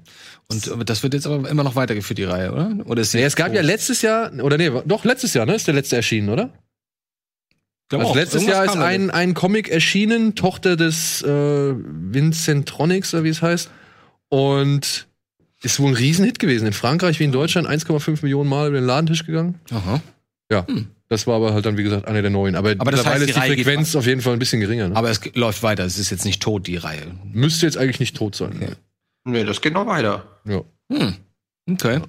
Ich habe den letzten, hast du den letzten gelesen? Nee, noch nicht. Äh, leider ähm, noch nicht. Die Ja. Tochter des Ver, Ver, Versin- Vercingetorix. genau. ja. Meinte ich eben auch. Hab's auch noch kommt nicht gelesen. alle zwei Jahre oder so kommt, glaube ich, ein Band raus, ne? Ja. Im ja, Also- gut. Faustregel. Muss ich mir mal, muss ich mir mal zu Gemüte führen. Hier unser Kollege Hennes Bender, der, der, der schreibt ja oder macht ja diese Dialekt, diese Mundart Asterix gerne mal. Mhm. Der hat da schon, glaube ich, zwei Bände oder drei Bände geschrieben von. Ja, abgefahren, ey. Ja. Ja, wir sagen leise auf Wiedersehen und erfreuen uns weiterhin an den Film. Jetzt wäre es natürlich hoffentlich von dem einen oder anderen Streaming-Dienstleister ganz geil, die Filme jetzt noch mal kurz zur Verfügung zu stellen. Ja, oder so. absolut. Ansonsten laufen die ja alle drei Monate bei Sat 1. Also Richtig, richtig. Und ich meine, der Herr ist jetzt quasi auch unsterblich geworden damit. Auf Darf man jeden auch nicht Fall. vergessen. Auf jeden Fall. Der wird jetzt nie vergessen. Ja. Und einen weiteren Mann, der vielleicht nicht ganz so viel, sein, der nicht so, so, so einen ganz großen Fußabdruck in, in der Kultur hinterlassen hat, aber bei Horrorfilmfans auf jeden Fall sehr, sehr, sehr, sehr hoch geschätzt wird. Den hat es leider auch äh, von uns genommen. Stuart Gordon, der Regisseur von unter anderem Dolls, Reanimator, Fortress, die Festung und From Beyond zum Beispiel, wäre auch noch so ein Ding, äh, ist gestorben. Wie alt ist er geworden? Äh, Paar 70? Oh Gott. Und dann ist schade. nee. Ja, warte, nee, nee, ich glaube, der war auch schon ein bisschen älter. Ich Ah, muss okay. es kurz nachgucken. Ich hab's leider nicht im Kopf. Es tut mir sehr leid. Kennt ihr Stuart Gordon? Habt ihr, habt ihr Berührungs Punkte mit Stuart ich, Gordon. ich weiß, ich weiß, was Alter von wissen 72 Jahren. Oh, das ist nicht so schön. Ist der nicht sogar jetzt tatsächlich am Coronavirus gestorben? Oh nein, ey. Ja? meine Oh, schon. Mal gucken. Wenn der, also ich habe in Also ich habe den letzten Tagen von Hollywood Reporter wurden mehrere Todesmeldungen tatsächlich weitergegeben. Ich meine, dass er dabei war. Ich bin Okay. aber nicht, oh Gott, nicht, dass das jetzt falsch ist. Aber Nein, ich alles gut. meine, ähm, dass er dabei war tatsächlich. Okay. Kann ich leider nicht sagen, die Eltern, also beziehungsweise die Familie hat in den Artikeln, die ich gelesen habe, hieß es immer, die Eltern, äh, die Familie hätte noch keine Ach Todesursache so, okay. ja, Ja, wahrscheinlich angegeben. alles, was jetzt gerade irgendwie so passt, wird Nee, vielleicht von steht Medien nix. auch so dann aufgefasst. Dann ist es. Aber irgendwie ein, zwei Berühmtheiten sind es tatsächlich gewesen. Dann vielleicht Okay. nicht so berühmt wie er. Ja. Ja, Ja, ich meine, Animator muss man natürlich kennen. Also das ist natürlich schon ein Klassiker. Ähm, und ansonsten muss ich sagen, Fortress, die Festung, ja, kenne ich, feiere ich jetzt aber nicht so krass. Also den fand ich noch nie so richtig geil. Ähm, und ansonsten weiß ich gar nicht. Ich glaube, was kenne ich noch von dem? Ich weiß nicht, From Beyond, ist das auch von ihm? ja, From Ja, Beyond ist auch ja. von ihm. Ja. Wo er dieses, also es ist auch so eine H.P. Lovecraft-Geschichte, wo er so ein Dimens also wo Jeffrey Combs so ein Dimensionsportal öffnet und dann halt verschiedene Monster da rauskommen. Natürlich. Ja. Jenseits heißt er. Bitte? Heißt er nicht aus dem Jenseits? Aliens des Grauens. ist der deutsche Untertitel. Den du, du meinst, ist äh, The Beyond und der heißt Über dem Jenseits und das ist Lucio Fulci. Okay, dann vielleicht verwechsel ich den auch. Aber Aliens des Grauens sagt mir auf jeden Fall auch was. Aber äh, da hört schon auf. so- Also, ich bin da jetzt nicht so der mega. Wäre jetzt gelogen, wenn ich sagen würde, dass ich jetzt der, ähm, der mega bin. Aber er hat übrigens das Drehbuch zu Body Snatchers auch gedreht. Von Abel Ferrara, ja genau. Der, die insgesamt dritte Verfilmung der Körperfresser. Die dritte?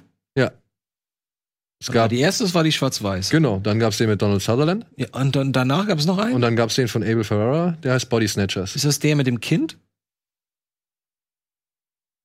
Es gibt doch diesen einen mit dem, mit dem Kind, wo du erst denkst, es ist ein Kinderfilm und dann ver verändern sich die Eltern und dann, ähm, Das ist, ähm, wie heißt denn der noch? Das ist die Ja, Invasion wo, Mars. wo The Faculty die das Remake gemacht hat. Ähm, Bitte wer? The Faculty? Robert Rodriguez. Ja, ja, aber das ist ja basiert auf dem Film, den Andy meint. Ja? Ich weiß leider nicht, nicht wie der heißt. Ist auch egal. Ja. Ja, egal. Ja, und Stuart Gordon hat äh, unter anderem auch das Drehbuch von Liebling, ich habe die Kinder geschrumpft. Und Hört. Liebling, jetzt haben wir ein Riesenbaby geschrieben. Hört, hört. Ja. Gibt's ja jetzt wahrscheinlich doch noch irgendeine Fortsetzung von, hörte ich, oder? Genau, genau. Und wieder mit Rick Moranis. Ja, ich war, was auch immer den dazu bewogen hat, jetzt äh, aus dem Keller zu kommen nach 25 Jahren. Man munkelt, es ist tatsächlich eine ganz charmante Idee, denn es geht darum, dass man geschrumpft oder dass geschrumpft werden soll, um eine Krankheit zu bekämpfen. Wie heißt noch der Film? Das ist der, Die fantastische Reise. Mischen, Sie das jetzt mit Fa- Fantastic Voyage oder Ja, was? wahrscheinlich. Was ist eigentlich aus dem, aus dem, äh, aus dem neuen Fantastic Voyage geworden? Da arbeiten die doch schon seit x Jahren dran. Ja, vermutlich werden sie jetzt nicht dran arbeiten. Ja, wahrscheinlich. Ja, so viel zu den News.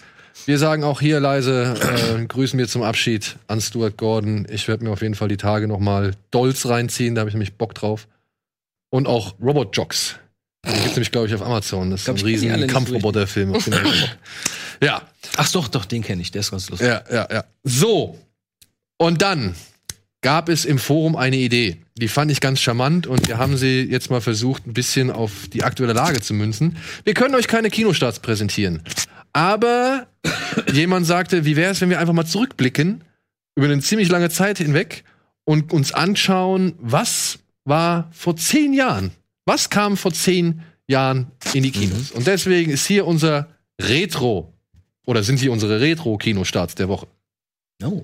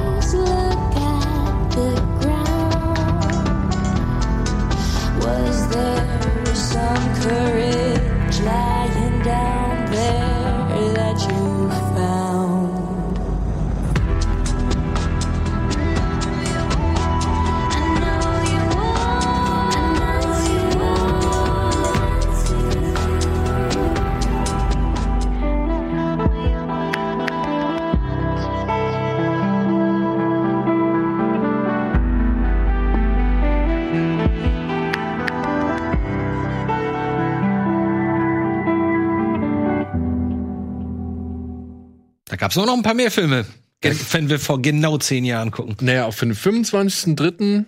Ja. Zum, Dann müssen wir das ja jetzt jede Woche machen, sonst werden wir ja dem Jahr gar nicht gerecht. obwohl, nee, stimmt. Ich habe noch geguckt, was die Woche davor war. Und Da war zum Beispiel Anvil, Story of Anvil. Ja, das ist die Woche davor. Ich habe jetzt halt Und wirklich. äh, Un Prophet. Genau, und Prophet. Es- Also im März waren schon ein paar geile Filme, aber Aber ich habe jetzt tatsächlich nur wirklich Okay. einfach Nee, diese ist Woche genau genommen. Richtig. Aber habt ihr auch mal geguckt, was es in dem Jahr sonst noch Großes gab? Da sind nämlich ein paar Filme dabei, von denen man denkt, das ist schon zehn Jahre her. Zum Beispiel Inception, zehn Jahre. Ja, doch. Okay. Social Network, zehn Jahre. Das hätte ich Äh, jetzt nicht gedacht. Ähm, Shutter Island, zehn Jahre. Das hätte ich schon gedacht. Ich auch gedacht. Harry und die Heiligtümer der Dingsbums, Teil 1. Ja, doch. Ja. Eat, Pray, Love. The Tourist war auch in dem Jahr. unser, unser, unser The Tourist. Ja. Und Iron Man 2. Ja, gut. Das ist alles schon vor zehn Jahren gewesen. Also ein paar Mal dachte ich, hätte ich jetzt nicht erwartet, muss ich sagen. Ja. Remember Me, sagt euch der was? Nee. Kann man sich auf Netflix angucken, ist ein erstes ähm, Robert Pattinson-Vehikel Mhm. abseits von Twilight. Mein Weg zu dir heißt er doch noch irgendwie, oder? Heißt der so? Ach, Moment, mein ist Weg es- zu dir? Ist der mit 9-11, mit dem 9-11-Ende? Das weiß ich nicht, ich habe den nie gesehen. Ultimativer Schmonz ist das. Aber Eddie, ist das der mit dem 9 Das ist der 9-11-Film, von dem man nicht weiß, dass es ein 9-11-Film ist, bis zur letzten Sekunde, oder? Jetzt ja, cool, dann hast du es jetzt halt gespoilt. Ja, das ist doch, Entschuldigung, das ist ein zehn Jahre alter Film. Also. Den abgesehen davon. Ja, es geht wohl darum, dass zwei Menschen sich kennenlernen. Ron Penson hat äh, den Tod seines Bruders, muss er verkraften, und sie den Tod ihres Vaters, glaube ich. Und äh, daraufhin lernen die sich kennen, aber das scheint nicht ganz ohne Plan entstanden zu sein, dass die sich kennenlernen. Mehr weiß ich leider auch nicht. Ich habe den Film nie gesehen. Aber das ist schon jetzt cringy, was ich da an Bildern sehe. Kann es Hm. halt aus. Der ist nicht so scheiße, aber Was denn? na gut, dann komm, Eddie, hier, gib mir die Faust. Eddie, gib mir die Faust. Ja, nee, da. Andere Seite. Scheiße. Hier. Mann, das ist nicht so leicht. Da, jetzt. Ja, wenn ich nur die Bilder sehe, würde ich teilweise denken, das ist Twilight. Der hat ja noch voll das Twilight-Face da in dem Trailer. ist aber doch nicht Zeit, ne? Ja, total. Ja. aber Chris Cooper mit dabei. Ja, Und man Pierce denkt, Brosnan. also es ist eine ganz seltsame Skript. Ich weiß noch, dass ich den einmal geguckt hatte, weil ich halt dieses Ending äh, erfahren hatte. Und es ist wirkt wirklich wie komplett angeflanscht. Also du hast so diese, diese, dieses Dram, diese dramatische Liebesgeschichte und dann äh, das Problem mit dem Vater von ihr oder irgend sowas und dann wird immer gekämpft. Der Vater will nicht, dass sie zusammen sind oder so habe ich das in Erinnerung. Ich habe den nur einmal vor zehn Jahren gesehen. Und ganz am Ende, wenn du denkst, jetzt hat er ihn akzeptiert, steht er bei dem Vater, steht Patterson bei dem Vater im Büro und guckt zum Fenster raus und denkst so, jetzt ist alles gut und dann schwenkt die Kamera vom Fenster langsam zurück und auf einmal merkst du, das ist, das ist, ein- das ist der World, das World Trade Center ganz oben. Und dann hörst du ein Flugzeug ankommen und dann ist der Film vorbei und denkst so, what? Das klingt aber makaber. Ja, ja, ist irgendwie, irgendwie ist es schon ganz cool so, aber ähm, irgendwie Gut, ich werde vorspulen bis zur letzten Szene. das hat, ja, der Rest ist eh nicht Glaube ich. besonders gut. Ja, ein Film, der aber tatsächlich meiner Ansicht nach äh, echt gut ist und der auch immer noch immer gesehen kann, äh, gesehen werden kann, ist Precious. Das Leben ist kostbar. Es ist allerdings ein sehr harter Film. Das ist ein richtig harter Film. Ja, Ähm, über eine junge, schwarze, sehr in sich gekehrte, dicke Adipöse, genau. äh, Schülerin, die halt in ganz schlimmen Verhältnissen aufwächst, äh, von der Mutter permanent geschlagen wird, vom Vater Sexuell. schon zweimal geschwängert wurde. Und von ihr ja auch missbraucht. Ja, ja. Meine Mutter. Und äh, wirklich ein, ein deprimierender Film, aber gleichzeitig auch ein sehr hoffnungsvoller Film und echt toll gespielt Ja. von Monique. Und ich, ey, ich tut mir leid, wenn ich ihren Namen nicht aussprechen kann, aber SIGDB, Die Hauptdarstellerin? ja, ich, ähm, Gabouret CDB. Die hat doch sogar den Oscar gewonnen dafür, oder? Nee, Monique hat den Oscar gekriegt als beste Nebendarstellerin. Die hat aber auch irgendwas gewonnen. So dass ich nur dachte, na, ich bin mal gespannt, wie viele Rollen die danach noch bekommt. Aber jetzt spielt sie tatsächlich seit ein paar Jahren äh, bei der American Horror Story mit Hm. und ähm, hat ein bisschen abgenommen. In Aushilfsgangster hat sie auch mitgespielt mit Ja. Eddie Murphy. Die hat, finde ich schon krass. Also ich habe jetzt mal nachgeguckt, die hat nach Precious nicht mehr viel gerissen. Ja, ja, ja. Deswegen bin ich froh, dass sie in der TV-Serie gelandet ist. Aber sie hat jetzt auch irgendwie einen festen Freund das erste Mal seit irgendwie einem halben Jahr. Ich glaube, weil die zu böse? Die Monique, die war zu böse in dem Film. Ja. Aber also das Buch ist ja noch härter. Ich habe mir gestern deswegen, weil ich auch gemerkt habe, oh, es ist auch Precious, ist auch schon zehn Jahre her. Ähm, ich habe mir dann mal die durch Zusammenfassung des Buches durchgelesen. Das ist, das ist noch mal härter. Push, ne? noch das ist das mal, Buch, ja. Push heißt das ja. Ja. Das ist noch mal widerlicher und noch extremer, so dass man fast schon sagen muss, naja, das ist irgendwie so weit drüber, dass es nicht mehr glaubwürdig ist. Aber die beiden haben das schon richtig gut gemacht, gerade die Monique, ne? Die man eher so, oder die ich eigentlich eher aufs Comedy. aus Komödien kannte. Ja. Uh, und dass sie da so ein widerliches äh, Stück Mensch spielt. Oder Paula Patton, ich glaube, das war die erste große Rolle für Paula Patton. Aber gut zu wissen, dass der halt, dass das so ein Film ist, weil ich habe den bislang bewusst nicht geguckt, weil ich dachte, das geht so in Richtung The Blind Side und so weiter. Also dieses ganz. Gehen wir doch direkt weiter. Ach, der startet Das auch. ist nur Der startet Missbrauch, auch. Okay, gut. Das ist nur Missbrauch, Missbrauch und Weil ich hatte das irgendwie unter diesen, diesen eher unangenehmen, hoffnungsvollen Kitschfilm äh, verbucht und deshalb den wi- wirklich immer mit Absicht ausgelassen, weil mich dann im Zweifelsfall spielt dann auch noch Will Smith irgendeine Rolle in solchen Filmen. Also das ist einer Nee, der, der ist, der ist sehr auf dem Boden geblieben Das- und der, Okay, ist, gut, der der geht. Filme, die, weil das der, interessiert mich, also es klingt der, der wirklich bricht sehr dann gut aber auch, der bricht dann aber auch ganz gut. muss Ja, ich ja, sagen. das klingt gut. Aber wo wir dabei sind, machen wir doch direkt, ja, jetzt muss ich sagen, mit dem nächsten Schwergewicht, aber es ist halt einfach so. Äh, machen wir mit dem nächsten Schwergewicht weiter. Blindside. Äh, ebenfalls ein Oscar-Kandidat. Man soll es kaum glauben. Sandra Bullock hat für die Hauptrolle dieser Lee Ann einen äh, Oscar erhalten. Wahrscheinlich habe ich die deshalb immer zusammengebracht, Ja. Und aber hier geht es tatsächlich um eine wahre Geschichte auch. Mhm. Denn diese junge Frau oder diese Frau äh, hat sich äh, eines jungen schwarzen Mannes angenommen, den alle irgendwie abgeschrieben hatten, aber trotzdem irgendwie als großes Football-Talent äh, gesehen haben. Und nur durch, sage ich mal, ihre Fürsorge konnte er sein Talent entwickeln. Und ja, dieser Mann heißt Michael Ower und hat inzwischen den Super Bowl gewonnen. Und ist diese amerikanische Sportgeschichte, die die Amerikaner halt über alles lieben. war sehr schwer umstritten damals. Der Was Film, denn? Der Film. Ja, gut. Weil natürlich, guck mal, die reichen, weißen, netten Menschen holen, holen den armen, schüchternen, schwarzen Jungen. Also wenn ich schwarz wäre, ich, ich würde mich da ganz schön auf den Schlips getreten fühlen, ehrlich gesagt. Aber ich weiß, dass es natürlich gut gemeint ist. So. Ach, spielt sie auch mit? Ja, sie spielt auch mit. Sie spielt irgendwie eine Rektorin oder Ach so. weiß ich nicht, irgendeine Wer Lehrerin. sie? Kathy Ähm, Bates. Ka- Kathy Bates. Ja. Ich, ich weiß nicht, Eddie, wie siehst du Wie siehst du's? Hast du den gesehen, Eddie? Den gesehen. Ich fand den aber auch nicht so geil, ehrlich gesagt. Ich fand, ähm, ich kann die Kritik an dem Film schon ein Stück weit nach äh, weil da wohl auch, äh, um den Ganzen so ein bisschen Hollywood-esque noch aufzuhübschen, auch einiges wohl dazu erfunden wurde, so. Mhm, natürlich. Und einfach der Fokus viel zu sehr auch auf Sandra Bullock war, also auf dieser, ähm, auf dieser Saviorin und ähm, zu wenig auch auf dem Schicksal von dem Jungen irgendwie. Also ich erinnere mich auch nicht mehr so genau. Ich habe gerade mal auf IMDb geguckt, da sehe ich nur, dass ich dem 6 von 10 gegeben habe. Also Mhm. ähm, insofern kann ich jetzt mich nicht mehr genau an meine Kritikpunkte erinnern, aber ich traue meiner Wertung.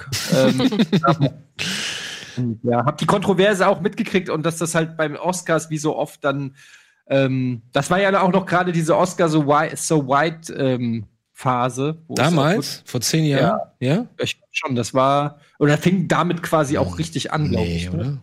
War das nicht damals? Ich glaube, ich glaub, das war damals noch nicht so ganz. Also ich, Ich meine, muss es ja gab sagen, immer so. ich muss ja sagen, ich finde Sandra Bullocks Leistung in dem Film tatsächlich echt ganz gut. Klar. Also Super, super ungeachtet Film. der Thematik und des Films oder der, der Geschichte so. Äh, ich finde, sie hat das ganz gut gemacht. Ich finde, sie sorgt in dem Film auch für ein paar sehr hu humorvolle Momente. Und auf der anderen Seite muss ich sagen, mir geht das Schicksal von dem Michael Ower, auch wenn es manipulativ inszeniert ist, mir geht sowas immer, immer ins Herz. So, ich finde, äh, ich, Klar. ich kann mich da schon gerne mal, sag ich mal, fallen lassen drin, auch wenn ich wirklich komplett alles unterschreibe, was ihr jetzt so gesagt habt an Eindrücken oder an mal, dann sage ich euch jetzt mal, was alles noch nominiert war in dem Jahr als Ja, bester. Film. Okay? Ja. Ähm, und ihr könnt mal raten, vielleicht wisst ihr es noch, wer gewonnen hat. Also Okay. nominiert waren Up in the Air, Up, The Blind Side, Precious, District 9, Oh. Inglorious Bastards, Avatar, An Education, A Serious Man und The Hurt Locker. Eieiei. Hurt Locker das hat den Oscar gewonnen für Ja. bester Film, ne? Nee, beste Regie, glaube ich. Ja, nee, auch bester bester, Film. Film. Auch bester Film? Welches Jahr war ähm, Slumdog Millionär? Ich hatte den jetzt in dem Jahr irgendwie im Kopf. Ich glaube, ein Jahr früher? danach, oder? Oder davor? Weiß ich nicht mehr. Ich, ich frag mich nicht nach Jahreszahlen, Fre äh, Jahreszahlen, Freunde. Ich bin da der letzte Typ, der das Du weißt irgendwie. sonst immer alles. Ja, aber nicht Jahreszahlen. Okay. Schon eine ganz geile Mischung an Filmen, die da nominiert waren, oder? Also, wirklich, Weiß- das ist wirklich eine ganz schöne Liste, ey. Ey, District 9 für einen Oscar nominiert, für, als bester Film. Ja. Krass. Ja, wusste ich auch nicht mehr. Und Inglourious Bastards. 2008. Ah. Snap! Naja, der war, aber Inglourious Bastards hat ja zumindest den, den Nebendarsteller Oscar bekommen. Und ich glaube auch. Drehbuch, oder? Hätte bester Film werden müssen. Wenn ich sehe, was da nominiert ist, hätte auf jeden Fall bester Film nominiert. Ey, Glorious Bastards ist ein Meisterwerk. Ja, ich finde den auch super. Ich Also, sehe ich jetzt ich meine, The Hurt Locker war natürlich zu dem Zeit top aktuell und so, aber sehe ich jetzt nicht, warum, warum The Hurt Locker. Der Hurt Locker funktioniert beim ersten Mal gucken wahnsinnig gut und beim zweiten Mal fällt er sehr ab, weil ganz vieles in dem Film halt mit Spannung funktioniert und wenn du weißt, wie diese spannende Situation oder Szene ausgeht, ist es nicht mehr, ist es immer noch ein guter Film, aber es ist nicht so wow-Erlebnis wie beim ersten Mal. Aber ich muss sagen, die Szene, wenn er, wenn er Wenn mit er dem Anzug und wenn er, dieses, Wenn er das dieses, hochzieht, ne? dieses, wenn er das so hochzieht und dann diese, also dieser Shot von oben, der zeigt, dass sich da um ihn rum diese fünf, sechs Bomben befinden. Finde ich super. Das ist auch Catherine, Catherine Bigelow. ne? Alles Catherine Die Bigelow. kann sowas auch, ey. So spannende Momente, ey. Es war, sorry, es, es war das erste Jahr äh, mit zehn äh, F- Top ähm, Best Motion Picture Ah, Nominierungen. Okay. Ja. Und das Jahr davor war Slumdog Millionär. Ähm, Mhm. der auch Okay. hat. Mit, mit Ah, Frost okay. Nixon, Milk, Benjamin Button, LOL und The Reader. Was hast du gegen Benjamin Button? Ich finde den furchtbar. Ja? Ich finde den auch komisch. Ja, komisch, okay, aber. ja, aber nicht komisch im guten Sinne, eher so komisch im Sinne von aber was ist befremdlicher? Am Anfang oder am Ende? Nee, der nimmt mich einfach äh, äh, emotional überhaupt nicht mit. Diese Figur ist für mich, ich guck, ich guck, das ist vom welchen Gefühl, als würde ich einfach einer da 3D animierten, komischen aussehenden Figur zwei Stunden lang zugucken, wie sie sich ein bisschen verändert. Das ist für mich halt nicht emotional. Der ist null emotional, die, du, du bist dann nicht involviert. Ich finde den auch langweilig, der zieht sich. Ja, ich finde ihn auch langweilig. Mhm. Es ist, kein super Film. Und es gibt noch mal so einen ähnlichen Film, den hat dann Scorsese gemacht, hier Hugo. Genau so ein Dreck. Oh, der ist auch furchtbar gewesen. Den habe ich nicht einmal durchgehalten bisher. Furchtbarer Film, ja. Ja. Obwohl es um Kino Filme machen, um die Geschichte des Kinos geht, aber für mich ist das nicht so. Wollen wir Werbung glaub, wir machen müssen oder wollen wir, wollen wir noch die zwei letzten Filme durchballern? Komm, lass noch ein bisschen ablästern jetzt hier, was los? Ja, machen wir schnell. Aber ich muss sagen, ich kann jetzt nicht wirklich viel lästern über den einen. Ähm, Drachenzähmen leicht gemacht. Startete auch. Äh, Hätte ich nicht gedacht, angeguckt, super gefunden. Ey, wirklich, muss ich auch sagen. Habe ich jetzt mit meinem Sohn noch mal alle drei geguckt. Ich liebe Drei Teile gibt's ja mittlerweile. drei von. Ja. Und sie werden immer besser. Und sie werden Ja, wirklich immer besser. Echt? Wow. Es gibt drei verschiedene Serien.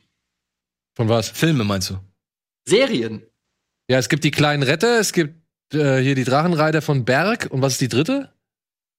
Was weiß ich. Ja, Was, was glaubt ihr, wie happy die waren, als sie merkten, wir haben was Neues, es hat funktioniert, wir können das ausschlachten bis zum geht nicht mehr. Und dann kommt Playmobil und sagt, geil, Lego hat die Lizenz noch nicht. Komm, wir holen sie. ja. Ja, aber ich muss sagen, ich mag den Film, ich mag nach wie vor, ich finde die Themen cool, die da bearbeitet werden, wie es am Ende dann auch verläuft. Und äh, ich habe jetzt anhand meines Sohnes gesehen, der liebt die abgöttisch, diese drei Filme. Äh, Hey, das Das ist Design einfach des Drachens. Wie heißt, wie heißt der? Nachtschatten, Ohne Zahn. ohne Zahn. Ohne Zahn. Wie niedlich ohne Zahn ist. Hm. Ich habe jetzt gerade den zweiten, ähm, der war im Angebot, da habe ich den mir gesnackt in irgendeinem Mediamarkt und hab den, weil ich den, den ersten hatte ich auf Blu-ray, den zweiten nicht, und deshalb hab, haben wir auch noch nie den zweiten und den dritten gesehen, habe jetzt den zweiten auch meinem Sohn gezeigt.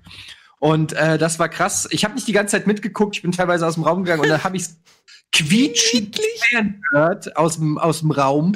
Ähm, und lachen und dann ist, gibt's ja auch so eine Szene, wo der ohne Zahn sozusagen richtig bestraft wird, weil er ähm, also im zweiten Teil, weil ihm vorgeworfen wird, an etwas schuld zu sein. Ich will jetzt auch nicht zu viel spoilen. Bitte nicht. Und, und da ist er mitgegangen, ey. Also das ist schon eine ganz so schöne emotionale Fahrt, diese Filme. Aber die sind echt gut, kann man nicht anders sagen. Ja. Den dritten hab ich gesehen, da bin ich schon gespannt.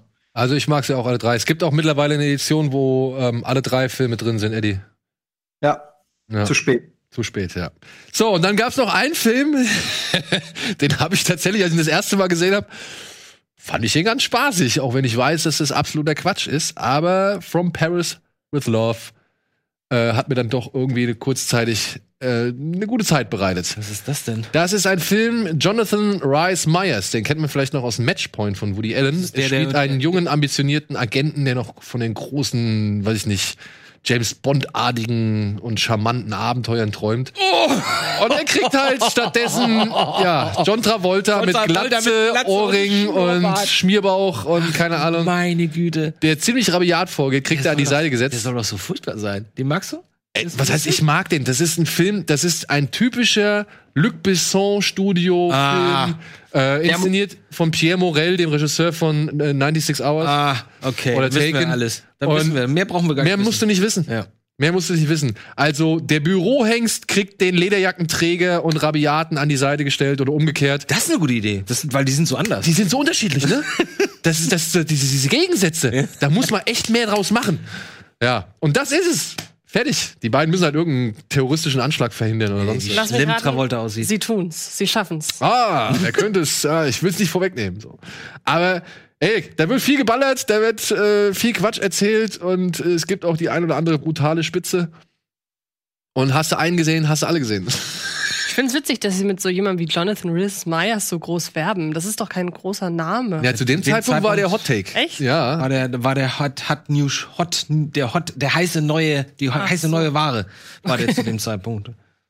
Aber ist auch nicht mehr so viel mit, los mit dem. Ne? Mit dem habe ich jetzt auch nicht mehr wirklich viel mitbekommen. Schade. Gut, aber von John Travolta, ne? Hast du, du hast diesen Speedboat-Film gesehen, ne? Mhm. Wie hieß er? Ist ja nicht wirklich äh, Speed. Nee. Aber war was mit Speed auf jeden Fall. Ja. Speed, keine Ahnung. Speedrun? Keine Ahnung. Der war ganz schlimm. Ja. Da teilweise haben sie die, sie haben teilweise dieselben ähm, Schnittbilder verwendet, so einmal am Anfang und einmal am Ende. So Echt? was war das? Aber ich habe gesehen. Speed Kills. Speed Kills, okay. Auf, auf Sky habe ich gesehen, ist Scotty. Den muss ich mir auch noch mal geben. Den habe ich auch schon gesehen. Der soll ja auch so. Oh, es wird immer schlimmer. aber Und vom sie haben, sie haben eine wiederkehrende Komponente, diese Filme, möchte ich mal sagen. Äh, John Travolta? Ja. Hm. Dass der überhaupt noch äh, Angebote bekommt, verstehe ich überhaupt nicht. Gibt, es, gibt es irgendwen auf dieser Welt, der John Travolta-Fan ist? In welchem Musikvideo hat er neulich mitgespielt? Der hat neulich, in einem- der hat in einem Musikvideo in einem neuen mitgespielt, wo er so tanzt mit einer Frau die ganze Zeit. Ja, weil er es muss. Weil er es muss, weil Ja. er sonst nichts mehr kriegt. Aber das war schon nicht unstylisch. Äh, Okay. Hast du From Paris with Love gesehen? ja, irgendwann damals, aber das Schrott. Wirklich. Ich liebe ja Taken, ist ja wirklich einer meiner Favorites. Also der erste, wohlgemerkt. ja, ja. Aber ähm, ich finde diese ganzen Luc Besson Actionfilme finde ich fast alle. Und das ist so schade, weil ich weiß noch, dass es eine Zeit gab, wo ich, wo ich, wo ich ganz klar gedacht habe, oh, da kommt ein neuer Luc Besson-Film raus. Da freue ich mich ja drauf. Das gab's mal in den 90ern. Gab's mal so ein, zwei, drei, vier Jahre. Ja, die vorher mit Jet Li. Naja, vorher hattest du halt äh, Leon der Profi, dann hattest du äh, Fünfte Element. Den fand ich damals nicht so gut, aber ich, äh, mich hat der Aufwand beeindruckt und dass überhaupt Europa fähig ist, sowas visuell da- zu wuppen, ne? Dann ist fünfte Element nicht so gut. Nee, ich fand den, ich fand den, ich fand den gut, aber ich fand den nicht so gut, dass wie viele andere Leute, die gesagt haben, wow, das ist ein richtig mega Science-Fiction-Film. Hast dich so. trotzdem nach ihm benannt. Hä? Hast dich trotzdem nach ihm benannt. Und bada boom, genau. Weil ich, aber das lag ja wiederum nur daran, weil ich ja so sehr verliebt war in, ähm, in die Frau, die jetzt leider nur noch Trash dreht. Mila Jovovich. Mila Jovovich. oh, dreht doch nicht nur noch Trash. Was? Wieso? Was dreht hat die ihr eigenes Genre gegründet. das, Dann hat sie ihr eigenes Trash-Genre gegründet. ja, das Aber ich, war, oh, ich fand die so toll früher, ey. Gibt's gar nicht. Ja. Und wenn, den- wenn ihr mal wissen wollt, warum, dann guckt euch doch mal, das habe ich glaube ich auch schon 50 Mal in dieser Sendung gesagt, guckt euch doch mal Chaplin an von 1992. Chaplin. Mit Robert Downey Jr. Mit Ja. Robert Downey Jr. als, als Charlie Chaplin. Erstens, weil man da merkt, äh, wie gut er zu dem Zeitpunkt wirklich war, weil er wird wirklich einfach zu Charlie Chaplin, das ist total beeindruckend. Und zum Zweiten, weil da eine, ich weiß es nicht, ich hoffe, ich sage jetzt das Richtige, 17, äh, 18-jährige Mila Jovovich als seine Geliebte mitspielt, die so wunderschön ist, das glaubt man gar nicht. Ich fürchte aber ehrlich gesagt, eher, die war da erst 16 oder so. Naja, egal. War Dazed and Confused, war der früher? Weil da spielt Der ja war auch später. mit. Der war später, ne? Ja. Aber da spielt sie auch nur eine kleine Rolle. Ja, wusste ich gar nicht. das waren die Kinostarts von vor zehn Jahren. Und ich finde, sollte sich das irgendwie jetzt noch ein bisschen länger ziehen, finde ich das eine nette Idee, mal wieder zurückzublicken. Aber Anvil habt ihr, kennt ihr, ne? die, die, diese ähm, Die Heavy Metal- Heavy Metal Doku. Doku. Ja. Die ja echt dadurch wieder Momentum gewonnen haben und ihr seitdem auf Tour sind tatsächlich. Ja, ja. Oh, das freut mich so, weil das waren alles so Loser und, und haben nichts auf die Reihe gekriegt. Und jetzt haben sie, jetzt touren sie wieder die Welt. Die waren neulich hier, äh, oder vom halben Jahr waren sie hier in Hamburg, äh, im Knust zum Beispiel und so. Denkst, ah, wie geil, wollte ich noch hin, aber. Wie alt sind die denn jetzt? Oh, Mitte 50 sind die alle schon, glaube ich. Ja. Ja. Also, ja. Das ist so ein, so ein bisschen Spinal Tap-Phänomen. Aber in echt, in echt. Es gab eine dritte, also wenn du in Nee, die was heißt in 80er echt? Spinal Tap gab's ja auch in echt so gesehen. Ja, Ja, aber das auch war ja eine so das war ja ein Mockumentary. Ja. So. Und haben danach erst gezurrt. Wie und damals, wenn, auch. wenn wir in die acht, Anfang 80er gucken, du hast da Metallica und, und äh, Iron Maiden und so weiter. Und, und, und unter anderem war da immer dabei Anvil. Und die haben es alle geschafft, die ganzen Bands, die damals in diesem Zirkus waren, nur Anvil nicht. Und dann versuchen, ein paar Jahre später, naja, ein paar Jahre ist gut gesagt, 20 Jahre später versuchen sie es halt nochmal und schaffen es. Das ist irgendwie echt eine Begleitet von Doku. Film. Ja, echt Ja. schöne Doku, finde Ja. ich. Ja, ja, auf jeden Fall. Kann man sich mal geben. Gut, wir gehen einmal kurz in die Werbung und melden uns dann gleich mal zurück mit ein paar Streaming-Tipps.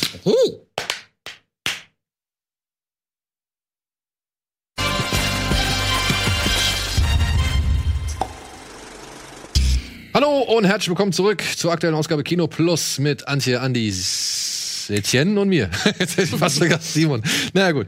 Und ja, das waren die Kinostarts von vor zehn Jahren. Wir haben die News abgearbeitet. Deswegen jetzt noch mal für euch ein paar Streaming-Tipps aus der Quarantäne.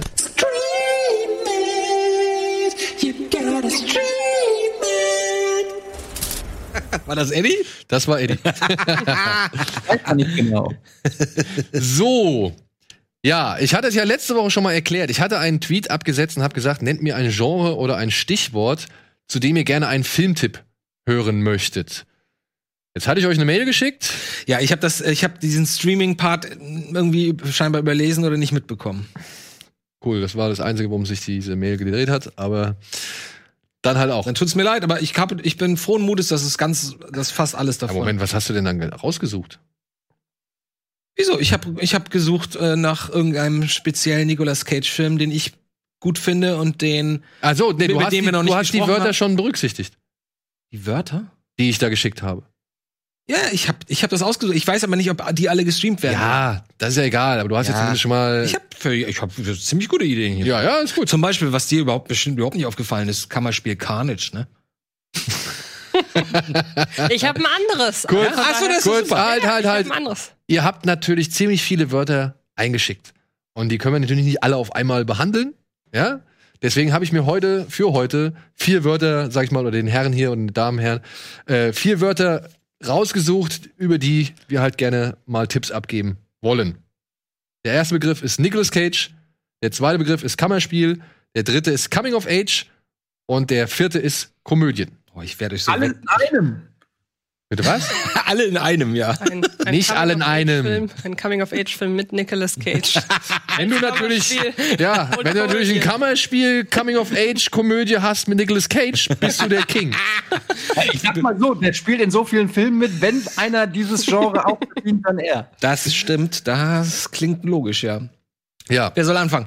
wer soll anfangen? Ich fange an, weil äh, ich damit einfach ein Thema aufgreife, was wir eben hatten, nämlich Stuart Gordon, weil wir Komödien haben und er tatsächlich unter Komödie bei Disney Plus gelistet ist, habe ich mir Liebling, ich habe die Kinder geschrumpft auf die Liste gesetzt, beziehungsweise gebe ich den raus. Der, wer jetzt Disney Plus hat, kann sich den Film angucken. Hast du ihn schon gesehen? Zufällig? ähm, ich glaube, der ist sehr alt. Sehr alt. Ich glaube, ich habe den als Kind mal gesehen. Als Komödie ist das jetzt, das ist deine Kom dein Komödie? Das ist meine Komödie, ja. Mhm. Der steht unter, wenn du guckst und suchst, liest du da Komödie. Das war auch, war auch bis, glaube ich, der letzte Film mit äh, Harold, äh, wie heißt noch der Hauptdarsteller? Rick Moranis. Rick Moranis. Ist es nicht der letzte Film auch mit Rick Moranis gewesen? Nee, danach Ist seine Frau noch- nicht danach krank geworden? Danach kam ja noch Liebling, jetzt haben wir ein Riesenbaby, da spielt er so weit. Aber da, da war seine Frau, glaube ich, schon krank. Und ich glaube, da, danach hat er dann gesagt, er will jetzt nicht mehr. Was umso seltsamer ist, dass er jetzt 25 Jahre später. Aber passt ja zu dem, äh, hattest du vorhin schon angedeutet, der neue Film, der jetzt kommen soll, handelt davon, dass ein äh, Mann die Krebserkrankung seiner Frau mit einem Schrumpfstrahler bekämpfen will. Das könnte ja durchaus dann diesen persönlichen Das Bezug- klingt aber nach einem sehr merkwürdigen Zufall. Das klingt wirklich so, als hätten sie da. Okay. Komm doch zurück. Nee, nee, ich will nicht. Wir, wir bauen die Geschichte ein. Na gut. Ja. Aber den finde ich tatsächlich. Ich will, wollt ihr den sehen?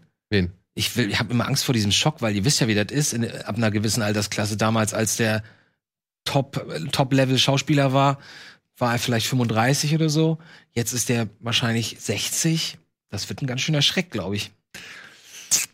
Ja, das ist gut. Du hast ihn halt so Ewigkeiten nicht gesehen. Er ist, aus, der- ist von der Bildfläche komplett verschwunden. Dass der noch raus darf heutzutage. Das also Frechheit. wird natürlich spannend zu sein, wie er jetzt aussieht. Oder natürlich ist es auch noch spannend, irgendwie drauf zu warten, wie man selbst reagiert. Aber wenn die Geschichte stimmt, wenn der Film mit den nötigen, sag ich mal, Tricks in Szene gesetzt wird, Ja. bin ich der Letzte, der sich darüber beschwert. Ich mag tatsächlich den ersten Film, den mag ich sehr, sehr gerne. Auch wenn es halt alles wirklich Studio und Pappe und Kulisse und so weiter ist. Aber alles charmant, ja. Ah, Aber ich mag eigentlich generell diese Schrumpffilme. Also, Ich liebe das. Ja. Also als Kind war einer meiner absoluten Lieblingsfilme wirklich äh, äh, The, The, The Voyage, Fantastic Voyage. Wie ist er auf Deutsch? Die fantastische Reise. Die, die fantastische Reise, genau. Reise ins Ich war das zweite, ne? Das war der. Ja. Inner Space. Ja. Ja, ich finde das auch voll geil. Den liebe ich. Jetzt haben wir einen Ah, jetzt haben wir einen Versatz. Jetzt haben wir einen Tonversatz. Was was du sagen, Eddie? Ich habe gesagt, äh, die Reise ins Ich habe ich auch schon tausendmal, glaube ich, erzählt, wie sehr ich den liebe. Ja. Weil den durftest du an Weihnachten sehen, weil deine Eltern dich mit ins Kino genommen haben, damit du nicht mitbekommst, wie der Weihnachtsbaum Haben zu wir, den, haben wir den nicht auch mal bei mir gesehen, irgendwann mal abends so, streckenweise, ja, ne? Ein bisschen, ja. Ja? Doch, doch, doch, doch. da warst du nur wieder zu müde. Da hast du, da haben wir hier geguckt, wie der Cowboy vom Spiegel steht, weil das eine meiner Lieblingsszenen ist und mit dem Föhn seinen Song vollführt. ja, und das, genau. Und genau das. Ja. Also, Liebling habe ich Kinder geschrumpft, einfach aus aktuellem Anlass, weil es eben das Drehbuch von Stuart Gordon ist. Und ich habe gedacht, cool, guckt euch doch mal an, was der zu bieten hat. So, jetzt darf, dürft Komödie? ihr. Komödie. Okay, ich habe mich auch gerade inspirieren lassen von der Geschichte mit der Zauberei, die du eben genannt hast. Und habe mir gedacht, ich weiß aber nicht, ob man den streamen kann. Ich, Ich bin sehr, nach. sehr, sehr schlecht vorbereitet, muss ich dazu sagen heute. Der fantastische Bird Wonderstone. Oh, der ist ganz Eine gut. sehr alberne Zaubererkomödie mit Steve Carell und Steve Buscemi, glaube ich, als Zaubererduo, die sich zerstreiten und dann versucht der eine erstmal die Tricks, die normalerweise beide zusammen machen, alleine zu machen, was vollkommen schief geht. Und will sich der eine mehr so diesem modernen Zauberertum irgendwie widmen, so das, was was du auch sehr oft gerne mal teilst, irgendwie äh, online, diese Zaubereigeschichten, die dann aber mit, mit Quatsch und so mehr zu tun haben als mit so Zaubertricks so. Und der andere versucht so dieser klassischen Bühnenzauberei treu Das zu sind doch. Mentalisten auch, oder nicht? Ähm, nee, die sind eigentlich klassische Bühnenzauberer. Und dann will der, Mentalisten sind ja Bühnenzauberer, deswegen. naja, der, Ja, aber wo ist denn dann der Unterschied? Also, was ist der Unterschied sagen. zwischen Ja, nein. Siegfried und Mental- Roy und einem Metallist? Siegfried und Roy machen klassische äh, Bühnen, Genau. äh, ein klassisches Bühnenprogramm. Genau. Äh, und Mentalisten sind diejenigen, die äh, Sachen erraten Ja, ja. ist ja und, ein- und Gedanken Genau, also lesen ist ja und, hypno und hypnotisieren und Ja, aber das macht nicht Bird Wonderstone. Da genau, geht's wirklich. die sind beide Bühnenmagier. genau. Echt, dann habe ich verwechselt. Ich, Und dann kommt Jim Film, Carrey als am Chris Ende, Angel versetzt. Richtig, genau. Ach so, welcher ist denn der, wo am Ende so ein ganzes Hotel hypnotisiert wird und die liegen dann alle so rum? Du, Ist das- schon, das ist jetzt schon wieder. Du hast ein Talent heute, die letzten Szenen zu verraten. so. Aber es geht dann darum, dass die sich zerstreiten. Der Ich eine, dachte, die reden über einen anderen, deswegen. der eine wird zum, der eine will, also der eine macht dann sein Ding, der andere sein anderes Ding und dann wollen sie nach und nach dieses typische, dann versuchen sie wieder sich zusammenzufinden. Und genau, es gibt diesen äh, Jim Carrey spielt auch mit. Er macht einen auf Straßen Hardcore-Zauberer Chris Angels. Genau. Mhm. Und ähm, das ist dann so mehr oder weniger, das ist dann die Zauberei, wie sie heute ist. Und da wollen sie sich so ein bisschen gegen. Äh, Ich glaube, ich fand den damals auch ganz gut. Mit Bully. Genau, Bully? mit Bully. Bully. Ja, Bully Herbig spielt einen Zaubererkollegen von. Ach ja, in einer Und Szene. Steve Aber das war auch so, der war ziemlich untergegangen damals, glaube Der ich. ist Ja. sehr untergegangen, ja. Aber ich finde, also wie gesagt, er ist sehr albern, aber ich finde den sehr witzig. Ja. Ich glaube, das war dieses Jahr, wo diese drei rauskamen, ne? Also ähm, ähm, Prestige, dann hier The Illusionist mit mit Nein, äh, Edward Norton, Edward der ist, aber die Norton. sind beide sehr viel Bird älter. als Wonderstone jetzt ist bei Wonderstone. sehr Ja? ist Ja, ja. neuer, so, definitiv. Ach so, na gut.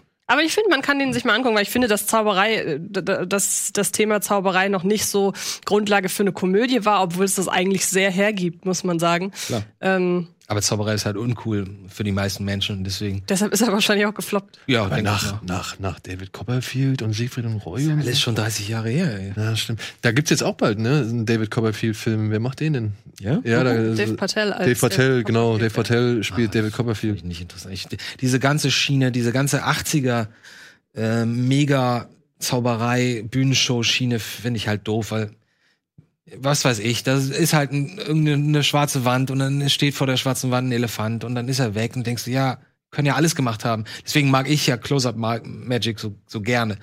Du stehst da mit jemandem, ich habe das, ich hab das einmal gehabt am Strand auf Mallorca, dass da jemand zu, zufällig ein Zauberer dabei war. Wir saßen, der saß neben mir äh, nur in, in Badehose und hat Zaubertricks gemacht. So voll abgefahren. Direkt vor meiner Nase. Das hat mich so gehuckt. Ich dachte so, Alter, das kann nicht wahr sein. Naja. Aber wo ist der denn erhältlich? Äh, den gibt's tatsächlich überall, aber du musst ihn halt in der Regel leihen oder halt kaufen. Also den gibt's bei Amazon, iTunes, Google Play, Freenet Video, Videobuster, Microsoft, Videoload, Video City, Chili, Okay, also den Maxdome, gibt's. Sony. ja. Eddie, hast du eine Komödie am Start? Ich habe so viele Komödien am Start, dass ich nicht weiß, was ich nehmen soll. Eine. Komm, dein Herz, lass dein Herz sprechen. Eine. Wirf eine Münze. Ja, na gut, dann nehme ich was, aber das kennt natürlich auch schon jeder. Aber ich sag mal, Nimm- vielleicht kennt's nicht jeder. Naja, Superbad? Zu finden wo? Bei Netflix, ne? Das gibt's bei Netflix, hat im Prinzip diese ganze Judd Apatow, Seth Rogen Comedy-Schiene losgeleiert und ich liebe den Film einfach. Ich finde ihn super sympathisch. Und ähm, damals war Jonah Hill noch richtig dick und ein super äh, Cast mit äh, Bill Hader und Seth Rogen als die zwei Cops, die die äh, Kids quasi suchen. Ähm, Jonah Hill, Michael Sarah, ähm, Christopher Mintz-Plasse, Emma Stone. äh, Emma Stone natürlich. War das genau nicht als auch so, Love war das nicht auch so ein bisschen der, der Kick-Off, der, der Start dieser ganzen Reihe mit den, mit diesen ganzen Darstellern? War Genau, das nicht der erste große Erfolg und alle haben danach ihre, ihre ähnlichen Filme entweder zusammen oder, oder ein Genau, das hat im Prinzip gemacht? diese ganze Jet Apatow-Clique äh, Genau, gestartet, ja, um genau. Seth Rogen und wie sie alle heißen. Und das war quasi der Startschuss. Und jetzt mache ich aber trotzdem noch einen Schwenk zu einer anderen Comedy, die es auch auf Netflix gibt. Nämlich ebenfalls mit Emma Stone, Easy A. oh ja, leicht ist, zu haben. Äh, ist ein auch so ein Highschool, kann man im Prinzip auch unter Com Coming of Age dann noch mit reinpacken. Ähm, eine sehr lustige Komödie, die so ein bisschen auch mit den Klischees dieser Highschool-Filme so ein bisschen spielt, aber sehr clever ist und Emma Stone ist so unfassbar gut in diesem Film. Also sowohl Easy A als auch ähm, Superbad muss man gucken, wenn man nicht nur wenn man Emma Stone mag, sondern einfach gute so High ich liebe ja so Highschool-Comedies und ähm, ja, habe ich übrigens bei Disney Plus habe ich den größten Scheiß gefunden, den man sich nur vorstellen kann. Und zwar ne- heißt der, warte, die Karate Champs, glaube ich, oder so. Eine Serie oder ein Film? Das ist eine Sitcom, so eine US-Sitcom. Ich habe die ersten zehn Minuten geguckt. Einmal auf Deutsch, einmal auf Englisch. Es ist das absolute Cringe-Fest. Das kannst du kaum aushalten. So ein, so ein Zwölfjähriger oder weiß ich, 13-Jähriger kommt neu an die Highschool. Es gibt direkt in der ersten Minute kommt die blonde Love Interest, der einen Apfel runterfällt vor ihm und er fängt diesen Apfel mit einem Karate-Kick auf. Und dann, und dann setzt er sich, dann winken ihm die Nerds zu sich an den Tisch in der Kantine. Er setzt sich hin und dann kommen schon die ersten äh, Cobra Kai Spackos ähnlichen Typen und, und dann geht er hin und vermöbelt die in so einer in, in so einer durchchoreografierten Actionsequenz in dieser Kantine. Es ist alles kaum auszuhalten. Es ist so schrecklich und es ist eine ganze Sitcom. Ich glaube, ich werde jede einzelne Folge gucken. Ich habe noch gar nichts von gehört, ehrlich gesagt. Ja, ich glaube, das habe ich auch nur über Disney Plus kennengelernt. Karate Champs heißt es, glaube ich. Irgendwas mit Karate. Karate Champs. Okay. Habt ihr noch mal einen kleinen Trash-Tipp für zwischendurch? Andi, Ist das gerade, Entschuldigung, ist das das deutsche Netflix, das du da aufhast? Weil ich wundere mich, das einfach zu haben als Easy A. Ich weiß, dass das der Originaltitel ist, aber ich erinnere mich an meine Blu-ray zu Hause und der heißt ja im Deutschen einfach nur einfach zu haben. ja. Nee, beim, beim deutschen Netflix heißt der Easy A. Okay, witzig. Und auf Disney Plus, es heißt übrigens Karate Chaoten. Karate Sehr gut. Andi, Ja. zum Thema Komödie Coming of Age. Okay. Ähm, dann fangen wir doch mal kurz mit Coming of Age an. Ich würde sagen, ich habe euch alle geschlagen. Jetzt schon. Was? Weil ähm, ich habe wirklich mein Coming of viel, Age noch gar nicht viel, gehört. Ja, ist egal, ist egal. Wenn ihr gleich hört, was ich auszupacken habe, dann werdet ihr sagen, ach ja. Nee, also es ist, ähm, ich fand das ehrlich gesagt so ein bisschen schwierig. Ich habe ein bisschen viel gesucht in meinen Listen und ich so, ah, was ist eigentlich für mich der Coming of Age? Und dann bin ich ganz, ganz spät total in mich gegangen, habe gesagt, warte mal, womit verbinde ich eigentlich einen Coming of Age Film? Und da kommt da einfach an La Boom die Väter einfach nichts dran vorbei. So, Ja, das, das ist nicht unbedingt, das ist nicht, äh, weil das fühlt sich für mich an wie Erwachsenwerden, wenn ich an diesen Film denke. Und ich habe den nicht oft gesehen, aber gerade meine Schwester zum Beispiel war wahnsinnig ein wahnsinniger Fan davon und wenn ich wenn ich heute noch diese Musik, diesen den Soundtrack höre, Dreams are now reality, äh, dann bin ich sofort wieder irgendwie 14 und dieser Film, ich glaube, der war damals in den Kinos und der lief, ich glaube, jahrelang, weil immer wir 14, 15, 16-Jährige daran, daran gegangen sind. Und ich war noch nicht mal so viel Mosso-Fan, ehrlich gesagt. Aber das ist für mich so der Inbegriff von in, in Lübeck, äh, Mitte der, also Lübeck, Mitte der 80er, Coming of Age, da wird dir jeder sagen, okay, das war Laboom. So. Laboom, die Fete. Das war mein Tipp. Gibt's leider nur zu kaufen bei Amazon und, Amazon und iTunes. Ja, da muss man auch mal was kaufen. Ja. Das ist ja auch nicht so schlimm. Ähm, Komödien fürchte ich, deswegen habe ich gerade noch mal gesucht, ich, um herauszufinden, ob es den gestreamt gibt. Ich bin mir fast sicher, dass es den nicht gestreamt wird, gibt. Aber ähm, auch dabei bin ich ganz weit zurückgegangen und dachte so, was war denn so der erste Film, der mich eigentlich so richtig als als eine Komödie hat erkennen lassen oder wo ich gemerkt habe und ich und ich schwanke zwischen zweien. Der eine ist äh, Bringing Up Baby. Das, der heißt auf Deutsch ähm, Leoparden küsst man nicht. Oh, ja. Ey, so ein lustiger Film, Schwarz-Weiß-Film mit Catherine äh, äh, Hessi? Egel? Catherine, oh Gott, ich bin los. Wie hieß denn noch die, die Freundin von, von Leo in, in The Aviator? Hepburn. Catherine Hepburn, natürlich. Catherine Hepburn spielt da mit.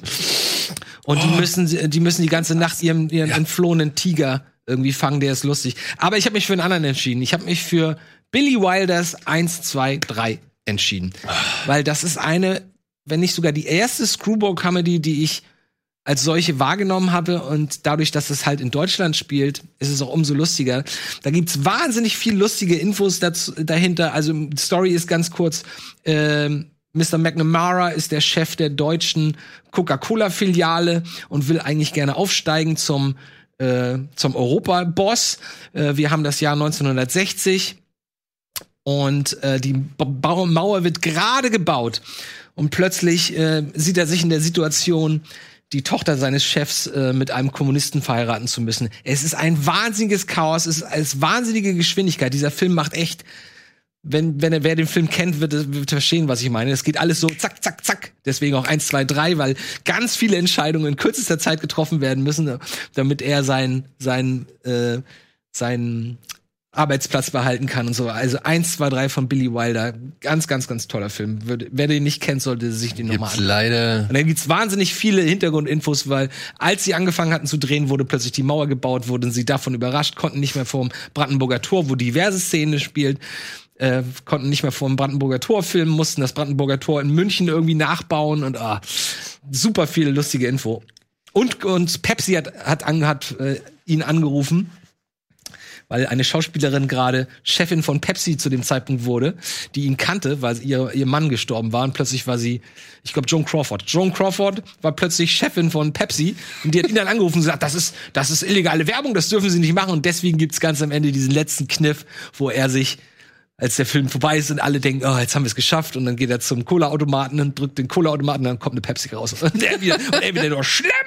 Schlemmer ist nämlich der deutsche, zackige äh, Untergebene, der wie alle Deutschen immer noch so leicht nazifiziert sind und so. Es ist ein sehr lustiger Film. Sehr lustig. James Cagney, Lieselotte Pulver Ja, die spielt seine sexy äh, Angestellte. und Horst Buchholz. Horst Buchholz ist der Ossi, äh, der, der, der Jungkommunist, der die ganze Zeit nur immer nur mit, mit irgendwelchen, äh, mit irgendwelchen Schlagwörtern und, und Fanfaren um sich schmeißt und sie ist total in ihn verknallt und will ihn heiraten und, und dann macht Cagney, James Cagney aus dem ganz kurzen Prinzen, indem er von irgendeinem, der, der kennt da irgendwie einen, einen ein Klomann und weiß, dass der ein verarmter Prinz oder verarmter Adel ist und dann bringt er den, lässt er den reinbringen, den adoptieren und alles innerhalb von einer halben Stunde und so. ist ganz lustig.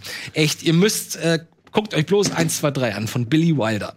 Aber apropos Pepsi-Werbung. Ich trage seit ein paar Wochen eine Frage mit mir herum. Und ihr müsst mir mal helfen. Hau raus. Ja, also es gibt momentan eine Werbung für Pepsi äh, Zero. Ich weiß nicht, wie die Zero, äh, der Zero- Zero-Ableger heißt. Die Werbung ist so aufgebaut, dass die eine Straßenumfrage gemacht haben und bei dieser Straßenumfrage das Pepsi Zero Getränk mit dem führenden Cola Zero Produkt verglichen haben, so in Blindverkostung.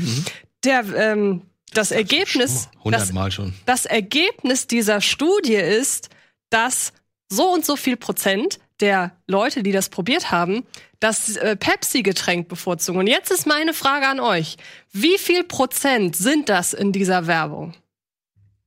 Es ist eine Wir wissen, ja Fernsehwerbung. wir wissen ja noch nicht mal, wie viele, wie viele wurden denn gefragt. ich glaube, 10.000 ist irgendwie die Zahl. Ach, die haben doch für eine Fernsehwerbung nicht 10.000 Leute auf der Straße gefragt. Ja, das ist ja die Werbung. Ich will aber wissen, was glaubt ihr, wie viele Okay. Prozent Pepsi in dieser Werbung? Also in, wenn das realistisch wäre, würde ich sagen, würde ich sagen, immer noch 70% mögen Coca-Cola und 30% lieben Pepsi. Mhm. würde Aber es ist ja eine Werbung. ja klar. Deswegen würde ich sagen, sie gehen wahrscheinlich auf 45, nee, 60% Pepsi, 40% Cola. Was sagst du? 80.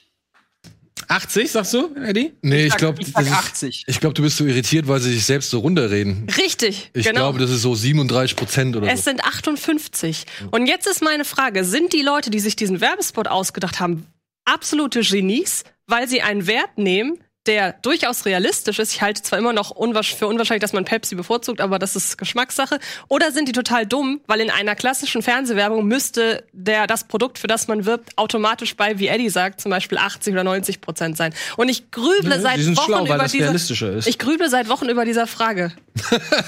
Deshalb dachte ja. ich, ich bring das mal an. Okay, äh, mit dieser Frage werden wir uns gleich in der Werbung kurz beschäftigen und nach der Werbung werden wir eine Antwort darauf Das hoffentlich ist haben. gut. Okay, bis gleich. Und noch mit weiteren. Aber dann war ich.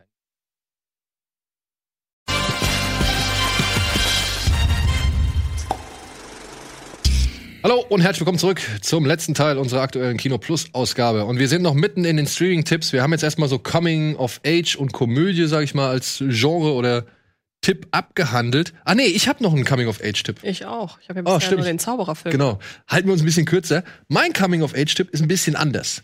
Denn ich habe tatsächlich auf Netflix äh, der Musterschüler gefunden. Apt Pupil. Kennt ihr Ach, natürlich. den? Von äh, Den hast du Brian. mir doch ausgeliehen.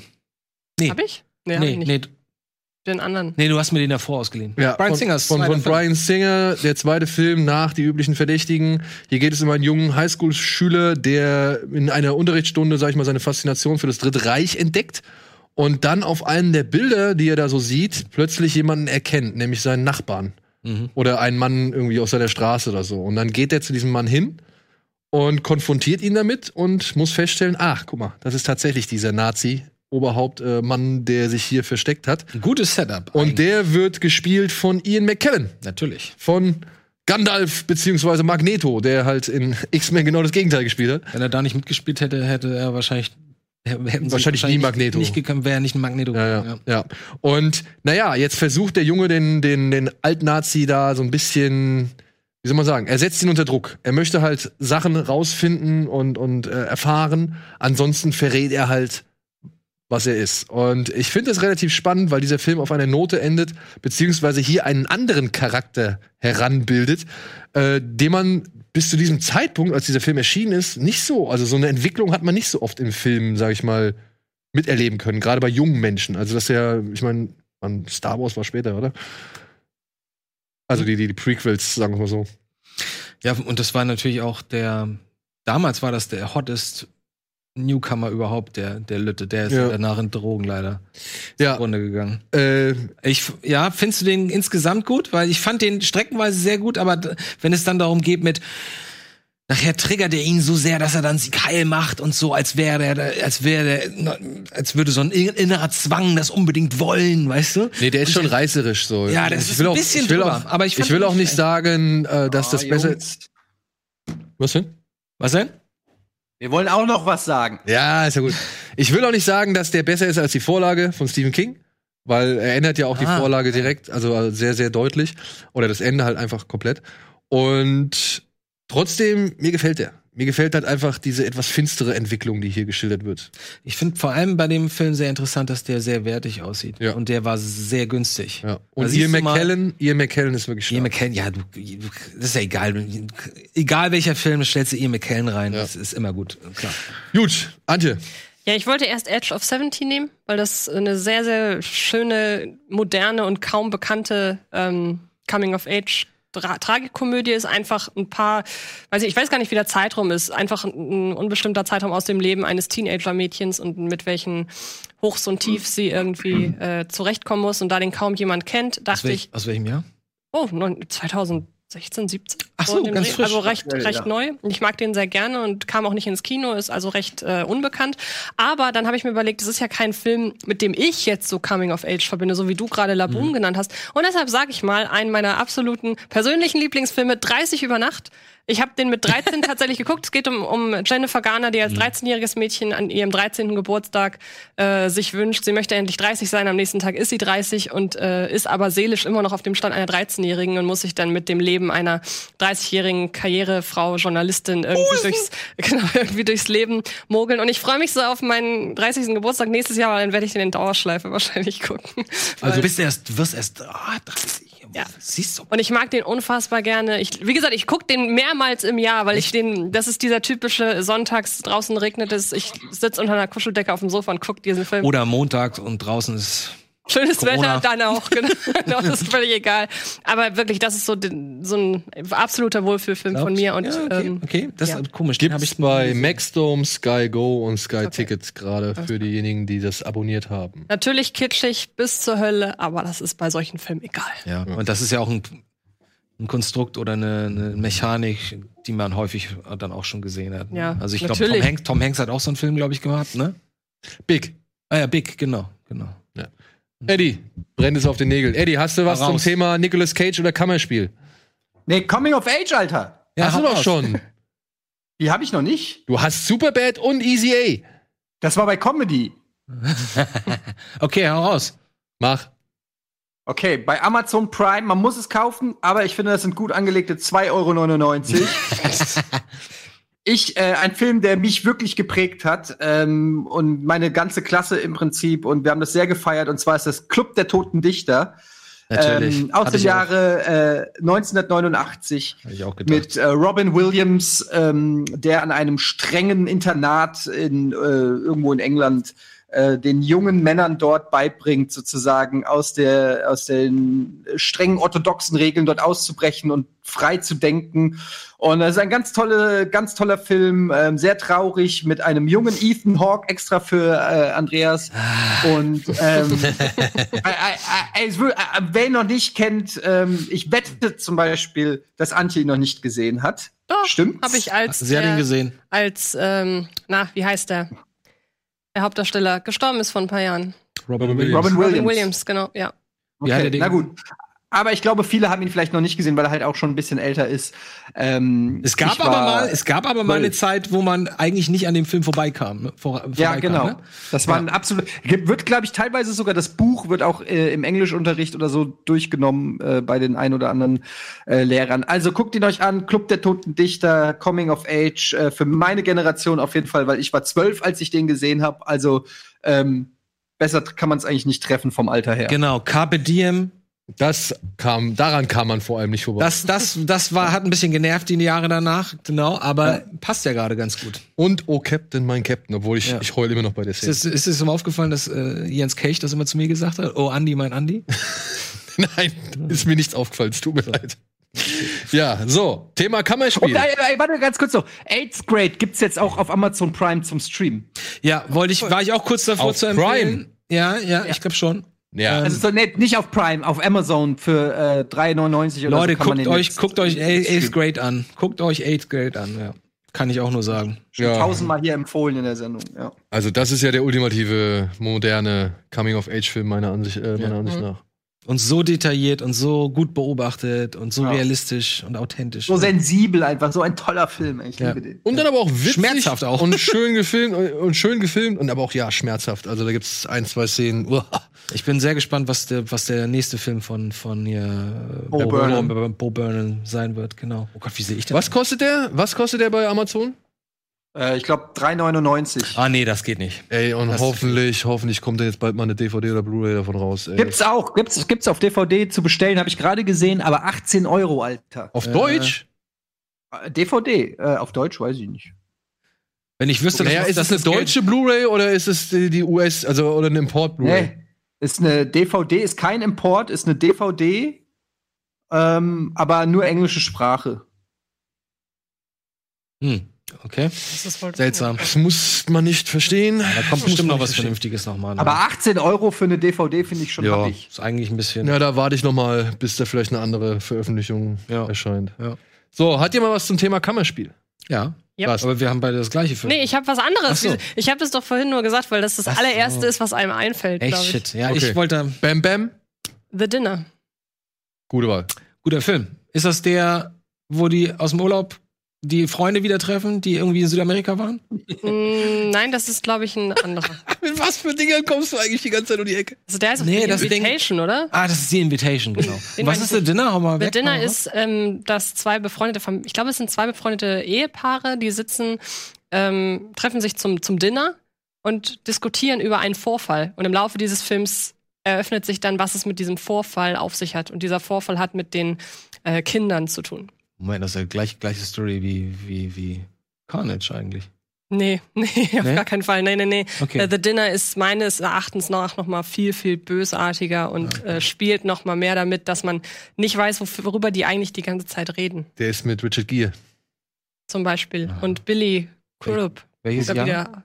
Kudrup? ähm, Crudup, genau. Ich glaube auch 2017, würde ich schätzen. Also Gut. auch recht neu. Na, dann, dann gucke ich mir den an. Und ist, wie gesagt, Kammerspiel, weil es wirklich die ganze Zeit nur an diesem Esstisch. Es gibt zwei, drei Flashbacks, aber ansonsten Aber ist es- wirklich nur Gespräch am Esstisch. Also Carnage, den du jetzt wahrscheinlich dann empfiehlst, der ist so ein bisschen galliger, ein bisschen so ätzender und greift, und greift auch ein bisschen mehr auf die Familie. Und das, was bei The Dinner gezeigt wird, das hat schon eine etwas größere Dimensionen und äh, Und Carnage ist ja schon durchaus witzig, auch zwischendurch mal. Also, Ich finde, also ich hab, war neulich überrascht, als ich entschied, mir den zu kaufen.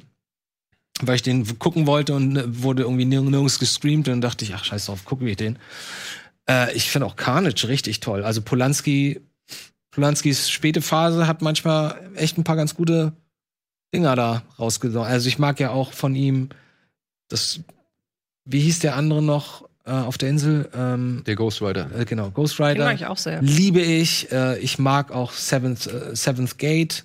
No, Ninth Gate mein, mag ich auch total gerne. Und den mag ich auch super gerne, Carnage. Also, ich weiß nicht, ob das der gleiche Film wäre, wenn da andere Darsteller bei wären. So, ob das daran liegt, dass die alle so gut sind, natürlich. Ähm, auch interessant ist, dass Carnage ja nicht so lang ist. Ich glaube, da geht 80 Minuten oder so. Was sich echt ganz gut anfühlt. Aber wenn, wenn man den noch nicht kennen sollte, 2017 ist äh, The Dinner. Kann man sich Okay. Amazon, iTunes, Google Play, Rakuten, Videoload, Video City, Maxdome und Sony leihen oder kaufen. das klingt sehr gut. Und wo gibt's Carnage? Gucken wir mal, wo es Carnage gibt. Eddie, hast du noch was zum Thema äh, Kammerspiel? Naja, sicher doch, Leute. Na? Was los? Also, gibt's sogar auf Amazon für lau. Amazon Prime äh, zumindest. Ähm, und zwar handelt, äh, nee, handelt der Film, heißt der Film The Man from Earth. Und das ist ein ganz fantastischer Film, ähm, der auch quasi nur in einem Raum äh, spielt. Und ähm, es geht um einen Mann, der sich von seinen Freunden und Kollegen verabschieden will. Ähm, und sich bei allen, also die, äh, alle sammeln sich bei ihm im Wohnzimmer, äh, helfen ihm so beim Einladen des Autos und ähm, dann räumen sie so verschiedene Artefakte auch ein und ähm, dann frag, äh, beginnen die darüber Fragen zu stellen und dann fängt er auf einmal an, Geschichten zu erzählen und offenbart ihn, das ist jetzt noch kein großer Spoiler, weil das ist eigentlich relativ schnell die Prämisse des Films, dass er 14.000 Jahre alt ist. Okay. Ja, jetzt solltest du Und- Stopp machen. Jetzt mache ich einen Stopp ähm, und es ist das ist nicht lustig. Also der Film ist keine Komödie oder nicht albern oder so, sondern und dann fangen die an am Anfang natürlich sich alle drüber lustig zu machen und löchern ihn mit Fragen und so weiter. Und ähm, es ist ein absolut faszinierender Film mit einem geilen Twist und ähm, der einen wirklich mit offenen Mündern äh, zurücklässt. Ein total Low-Budget-Film, der ähm, den hätten wir drehen können theoretisch. Der ist von ähm, Richard Shankman, dem äh, Regisseur, so heißt der, äh, der, glaube ich, ähm, sonst nichts Besonderes gemacht hat. Man from Earth. Abraham Also- Lincoln versus Zombies sehe ich gerade. Ja. Aber kennt, man, kennt man den? Nee. Nee, Also ne? ich kenne bisher jetzt nichts von dem Groß, also was ich jetzt so sehe. Es gibt sogar einen Nachfolger, der heißt Man from Earth Holocene. Den habe ich aber nie gesehen. Der kam irgendwie zehn Jahre später raus. Ich glaube, auch der hat nicht mehr wirklich viel damit zu tun. Ähm, den wollte ich mir immer mal angucken, weil ich so, äh, weil ich The Man from Earth so gut finde, aber habe es irgendwie noch nie geschafft, den Nachfolger mir anzugucken. Bei Ähm, Netzkino läuft er, ne? Welche? The Man from Earth? Gibt's bei Ja. Netzkino? Netzkino und Okay. für Lau. Und Amazon auch, also wenn man Amazon Prime ist. Ja. Ähm, und ja, ist äh, basiert auf einem Buch äh, oder auf einer Kurzgeschichte von Jerome Bixby, der auch, glaube ich, Twilight Zone und ähm, Star Trek äh, Stories geschrieben hat. Mhm. Ähm, verschiedene ähm, Sachen, Fantastic Voyage und so. Egal, auf jeden Fall, das ist wirklich ein faszinierender Film. Muss man mal gesehen haben, finde ich. Ähm, je weniger man weiß, desto besser. The Man from Earth. Super. Kammerspiel. Da freue ich mich drauf. Den gucke ich mir Ja. vielleicht nachher an. Den gucke ich mir vielleicht auch Genau. nachher an. Äh, ansonsten Gott des Gemetzels gibt's auch überall. Amazon, Ja. iTunes, Google Play, Sky. Also die Freenet. Story ist eigentlich nur, dass zwei Elternteile zusammenkommen, um über ein kleines Techtelmecht, äh, Quatsch, einen kleinen Scharmützel. Streit, Streit, Scharmützel, wie auch immer, der ihre ihrer Kinder zu diskutieren und dann artet das la langsam, aber sicher ein bisschen aus. Ja. und es ist ein wahres, es ist ein wahres Genu ein wahrer Genuss, diesen Schauspielern bei ihrer Arbeit zuzusehen. Und es ist eine Situation, vor der ich mich wirklich fürchte. Das glaube ich. Vor der für, also, würde ich mich auch. ich habe auch keinen Bock, dass mal irgendwann irgendwie ein Elternteil bei uns im Wohnzimmer steht und Mhm. sagt, so, wir regeln das jetzt hier, dass ihr Sohn meinem Sohn das Feuerwehrauto kaputt gemacht hat. Ja. Oder in die Fresse gehauen hat oder sonst irgendwas, ja. Ja. Äh, damit wir uns noch ein bisschen sputen, mein Kammerspiel-Tipp. Ich weiß gar nicht, ob es wirklich so ein Kammerspiel ist, aber tatsächlich spielt der, ist der Mann, um den es hier geht, der sitzt im Rollstuhl. Und dementsprechend kann er sich nicht wirklich viel bewegen. Also deswegen ist er nicht wirklich großartig in der Welt unterwegs. Er heißt Der Affe im Menschen, gibt es auf Sky. Und da geht es, und er ist von äh, George Romero. Und hier geht es um einen ähm, ja, jungen Mann, der halt äh, jetzt an den Rollstuhl gefesselt ist und ein, ein Freund von ihm schenkt ihm so eine Art Kapuzineräffchen. Wie heißt dieser Affe aus Outbreak? Ist das ein Kapuzineräffchen? Ja, ich glaube ja. Und ich glaube, so, eine- so, ein, so ein Affe ist das. Und dieser Affe ist die rein, also die richtige Haushaltshilfe. Wurde auch bei den Simpsons schon echt äh, diverse Mal verarscht. Also Homer hat auch so einen Affen gehabt, der am Ende halt dann auch genauso fett und faul geworden ist. Ja, so ein Haushaltshilfeaffen. Also der hält, der hilft ihm halt halt überall, äh, wo er halt kann und übernimmt ihm halt so wirkliche ja, Tätigkeiten, also die wichtigen Tätigkeiten. Und entwickelt dann aber halt schon ein gewisses, eine gewisse Seelenbeziehung mit dem, mit dem, mit seinem Herrchen oder mit seinem, äh, mit dem Mann im Rollstuhl, der übrigens der Hauptdarsteller aus Leben und Sterben in der ist. Ich habe den Namen leider vergessen. Mhm, mhm. Und fängt halt an, auch Aggressionen auszuleben, die der Mann im Rollstuhl gegenüber anderen Leuten hat. Machen und es kommt, Machen Hunde auch. kommt zu unschönen äh, äh, ja, Ergebnissen. Okay. Ja, und finde ich, finde ich gut. Also ist nicht so splättrig oder sonst irgendwas, wie man es vielleicht von Romero erwarten darf, sondern es geht mehr um den psychologischen Aspekt bei der ganzen Geschichte. Aber der Mann, wie gesagt, sitzt im Rollstuhl, er sitzt die ganze Zeit zu Hause und der Affe ist halt die ganze Zeit dabei. Und keiner glaubt ihm, dass dieser Affe wirklich gefährlich ist. 80er Jahre? Äh, ja, Anfang 90er würde ich jetzt sagen. Das habe ich. Äh, Okay. Ja, ja, ja, ja. Ja, Jahreszeit habe ich nicht. So. Jetzt jeder noch schnell ein Nicolas Cage-Tipp, Ja, ja. Okay. aber nur den Tipp nennen. Nicolas Cage, Eddie? Ähm, ähm, ähm, ähm, ähm, dann nehme ich, ähm, wie heißt der hier? Ba Bad, nicht Bad Cop, Bad Lieutenant. Bad Lieutenant. Abel Das- das äh, Werner Herzog. Wer weiß, ob es den noch. Genau, das Remake ähm, von dem äh, Harvey Keitel, Bad Lieutenant. Aber da fand ich tatsächlich die Neuauflage mit Nicolas Cage sogar noch besser. Ist also ziemlich sein letzter richtig guter Film, an den ich mich erinnere zumindest. Gibt's bei Freenet Video. Für Umme, falls man das hat. Nicolas Cage. Ganz klar, Leaving Las Vegas. Leaving Las Vegas. Ganz klar. Gut. Äh, der Film, der uns damals äh, quasi den Abend ab hat abgebrochen hat.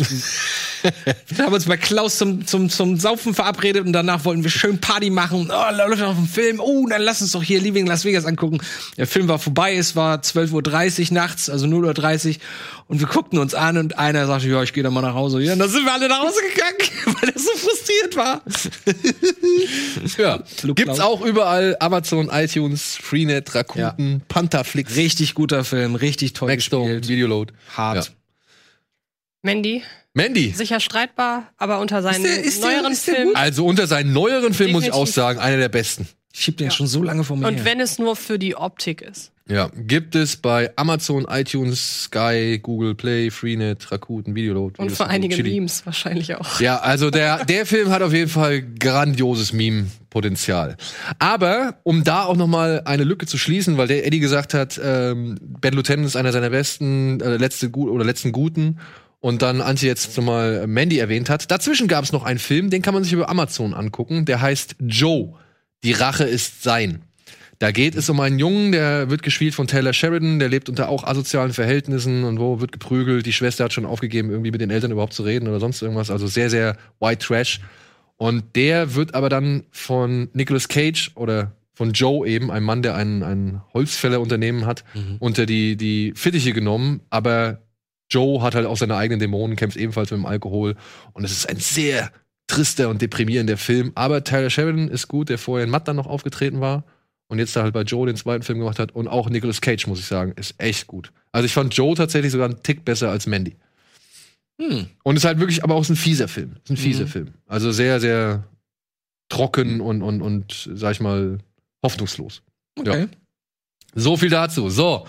Und jetzt haben wir, glaube ich, hoffentlich ziemlich viel abgearbeitet und ziemlich viel erledigt und äh, hoffentlich euch da draußen ein paar schöne Stunden beschert oder eben für Ablenkung in den nächsten Tagen gesorgt.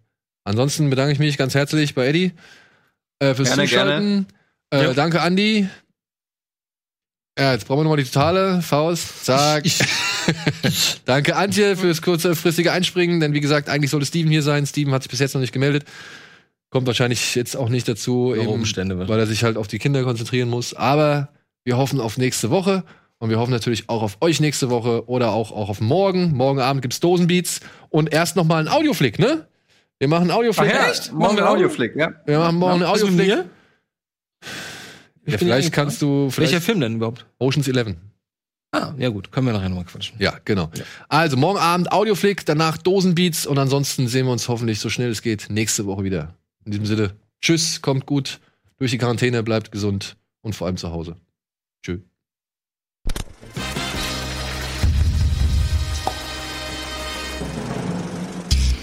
Diese Sendung kannst du als Video schauen und als Podcast hören. Mehr Infos unter rbtv.to/kinoplus.